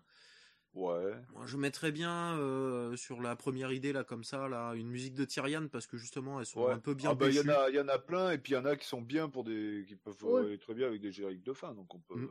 Après, on verra, on verra quelle musique on met parce que tripoter. Oui. Mais euh, Ah, ça on choisira euh, post enregistrement. on fera ça tout à l'heure. On fera ça tout à l'heure. Vous avez vu un épisode comme d'habitude, un bien préparé, un bien léché comme il faut. ouais. Ah ben en parlant de musique, eh ben voilà un truc. Alors que j'aurais pu, qu'on aurait pu dire dans les news, on va dire c'est les post news. Voilà. Euh, si vous aimez les musiques rétro de jeux vidéo, euh, on mettra le lien dans la description. Hein, avant le pouce bleu et l'abonnement. le Utip, Voilà. le tipeur. Et euh, le commentaire. et on est sponsorisé par NordVPN Non, toujours pas. Mais... Voilà, ainsi que, euh, ainsi que Ca- Clash of Clans, que euh, comment ça s'appelle, euh, que, que les Illuminati, Euh, World of Tanks, etc. Voilà. Voilà. Voilà. Et les reptiliens. Euh, Les reptiliens aussi. Ah, les sangs bleus. Les, Ah, les voilà. pas Les reptiliens de la Terre plate avec leur pyramide inverse. Voilà. Ouf, des pyramides au sang bleu. Des pyramides Oh. ensemble. Ça, ça, voilà. Voilà, pff, voilà les- bon, on les a tous mis là, ça y est. Euh, Il y a un site euh, internet qui est pas récent, hein, euh, parce qu'on s'en- avec avec des potes, on avait déjà récupéré des musiques chez eux euh, il y a euh, pas loin de 20 ans, mais pas mais presque. Euh, c'est le Fars Music Domain. Avant c'était The Fars Domain, bon maintenant c'est Music Domain où vous avez une euh, un choix abominable de musique de jeux vidéo en MP3. Alors vous pouvez soit les écouter sur le site, soit les télécharger. Genre pour si vous voulez vous faire une musique de, de sonnerie de téléphone ou de réveil, enfin ce que vous voulez. Euh, Ou rien que les écouter par plaisir. hein, ou rien aussi. que les écouter. Il y a, il y a un catalogue de musique qui est vraiment abominable, euh, classé euh, par console, par ordinateur, par machine, par tout ce qu'on veut, euh, avec plusieurs versions de musique suivant les différentes versions des jeux. Enfin bon, euh, ça, euh, c'est un petit truc, euh, c'est un petit truc utile. Même si je sais pas, vous êtes youtubeur et que de temps en temps vous cherchez des musiques, vous avez, vous les trouvez pas, plutôt qu'enregistrer la musique directement sur le jeu. euh, et la convertir après, là, elles sont disponibles direct en MP3. quoi. Mm. Donc, euh, donc vous pouvez y aller. Mhm. Voilà. Bah, moi, je vais dire, bah, sur ce, on va vous souhaiter encore une fois une bonne année Voilà. et un bon rétro gaming à tous. Et À puis, tous. À bientôt. Et au prochain épisode.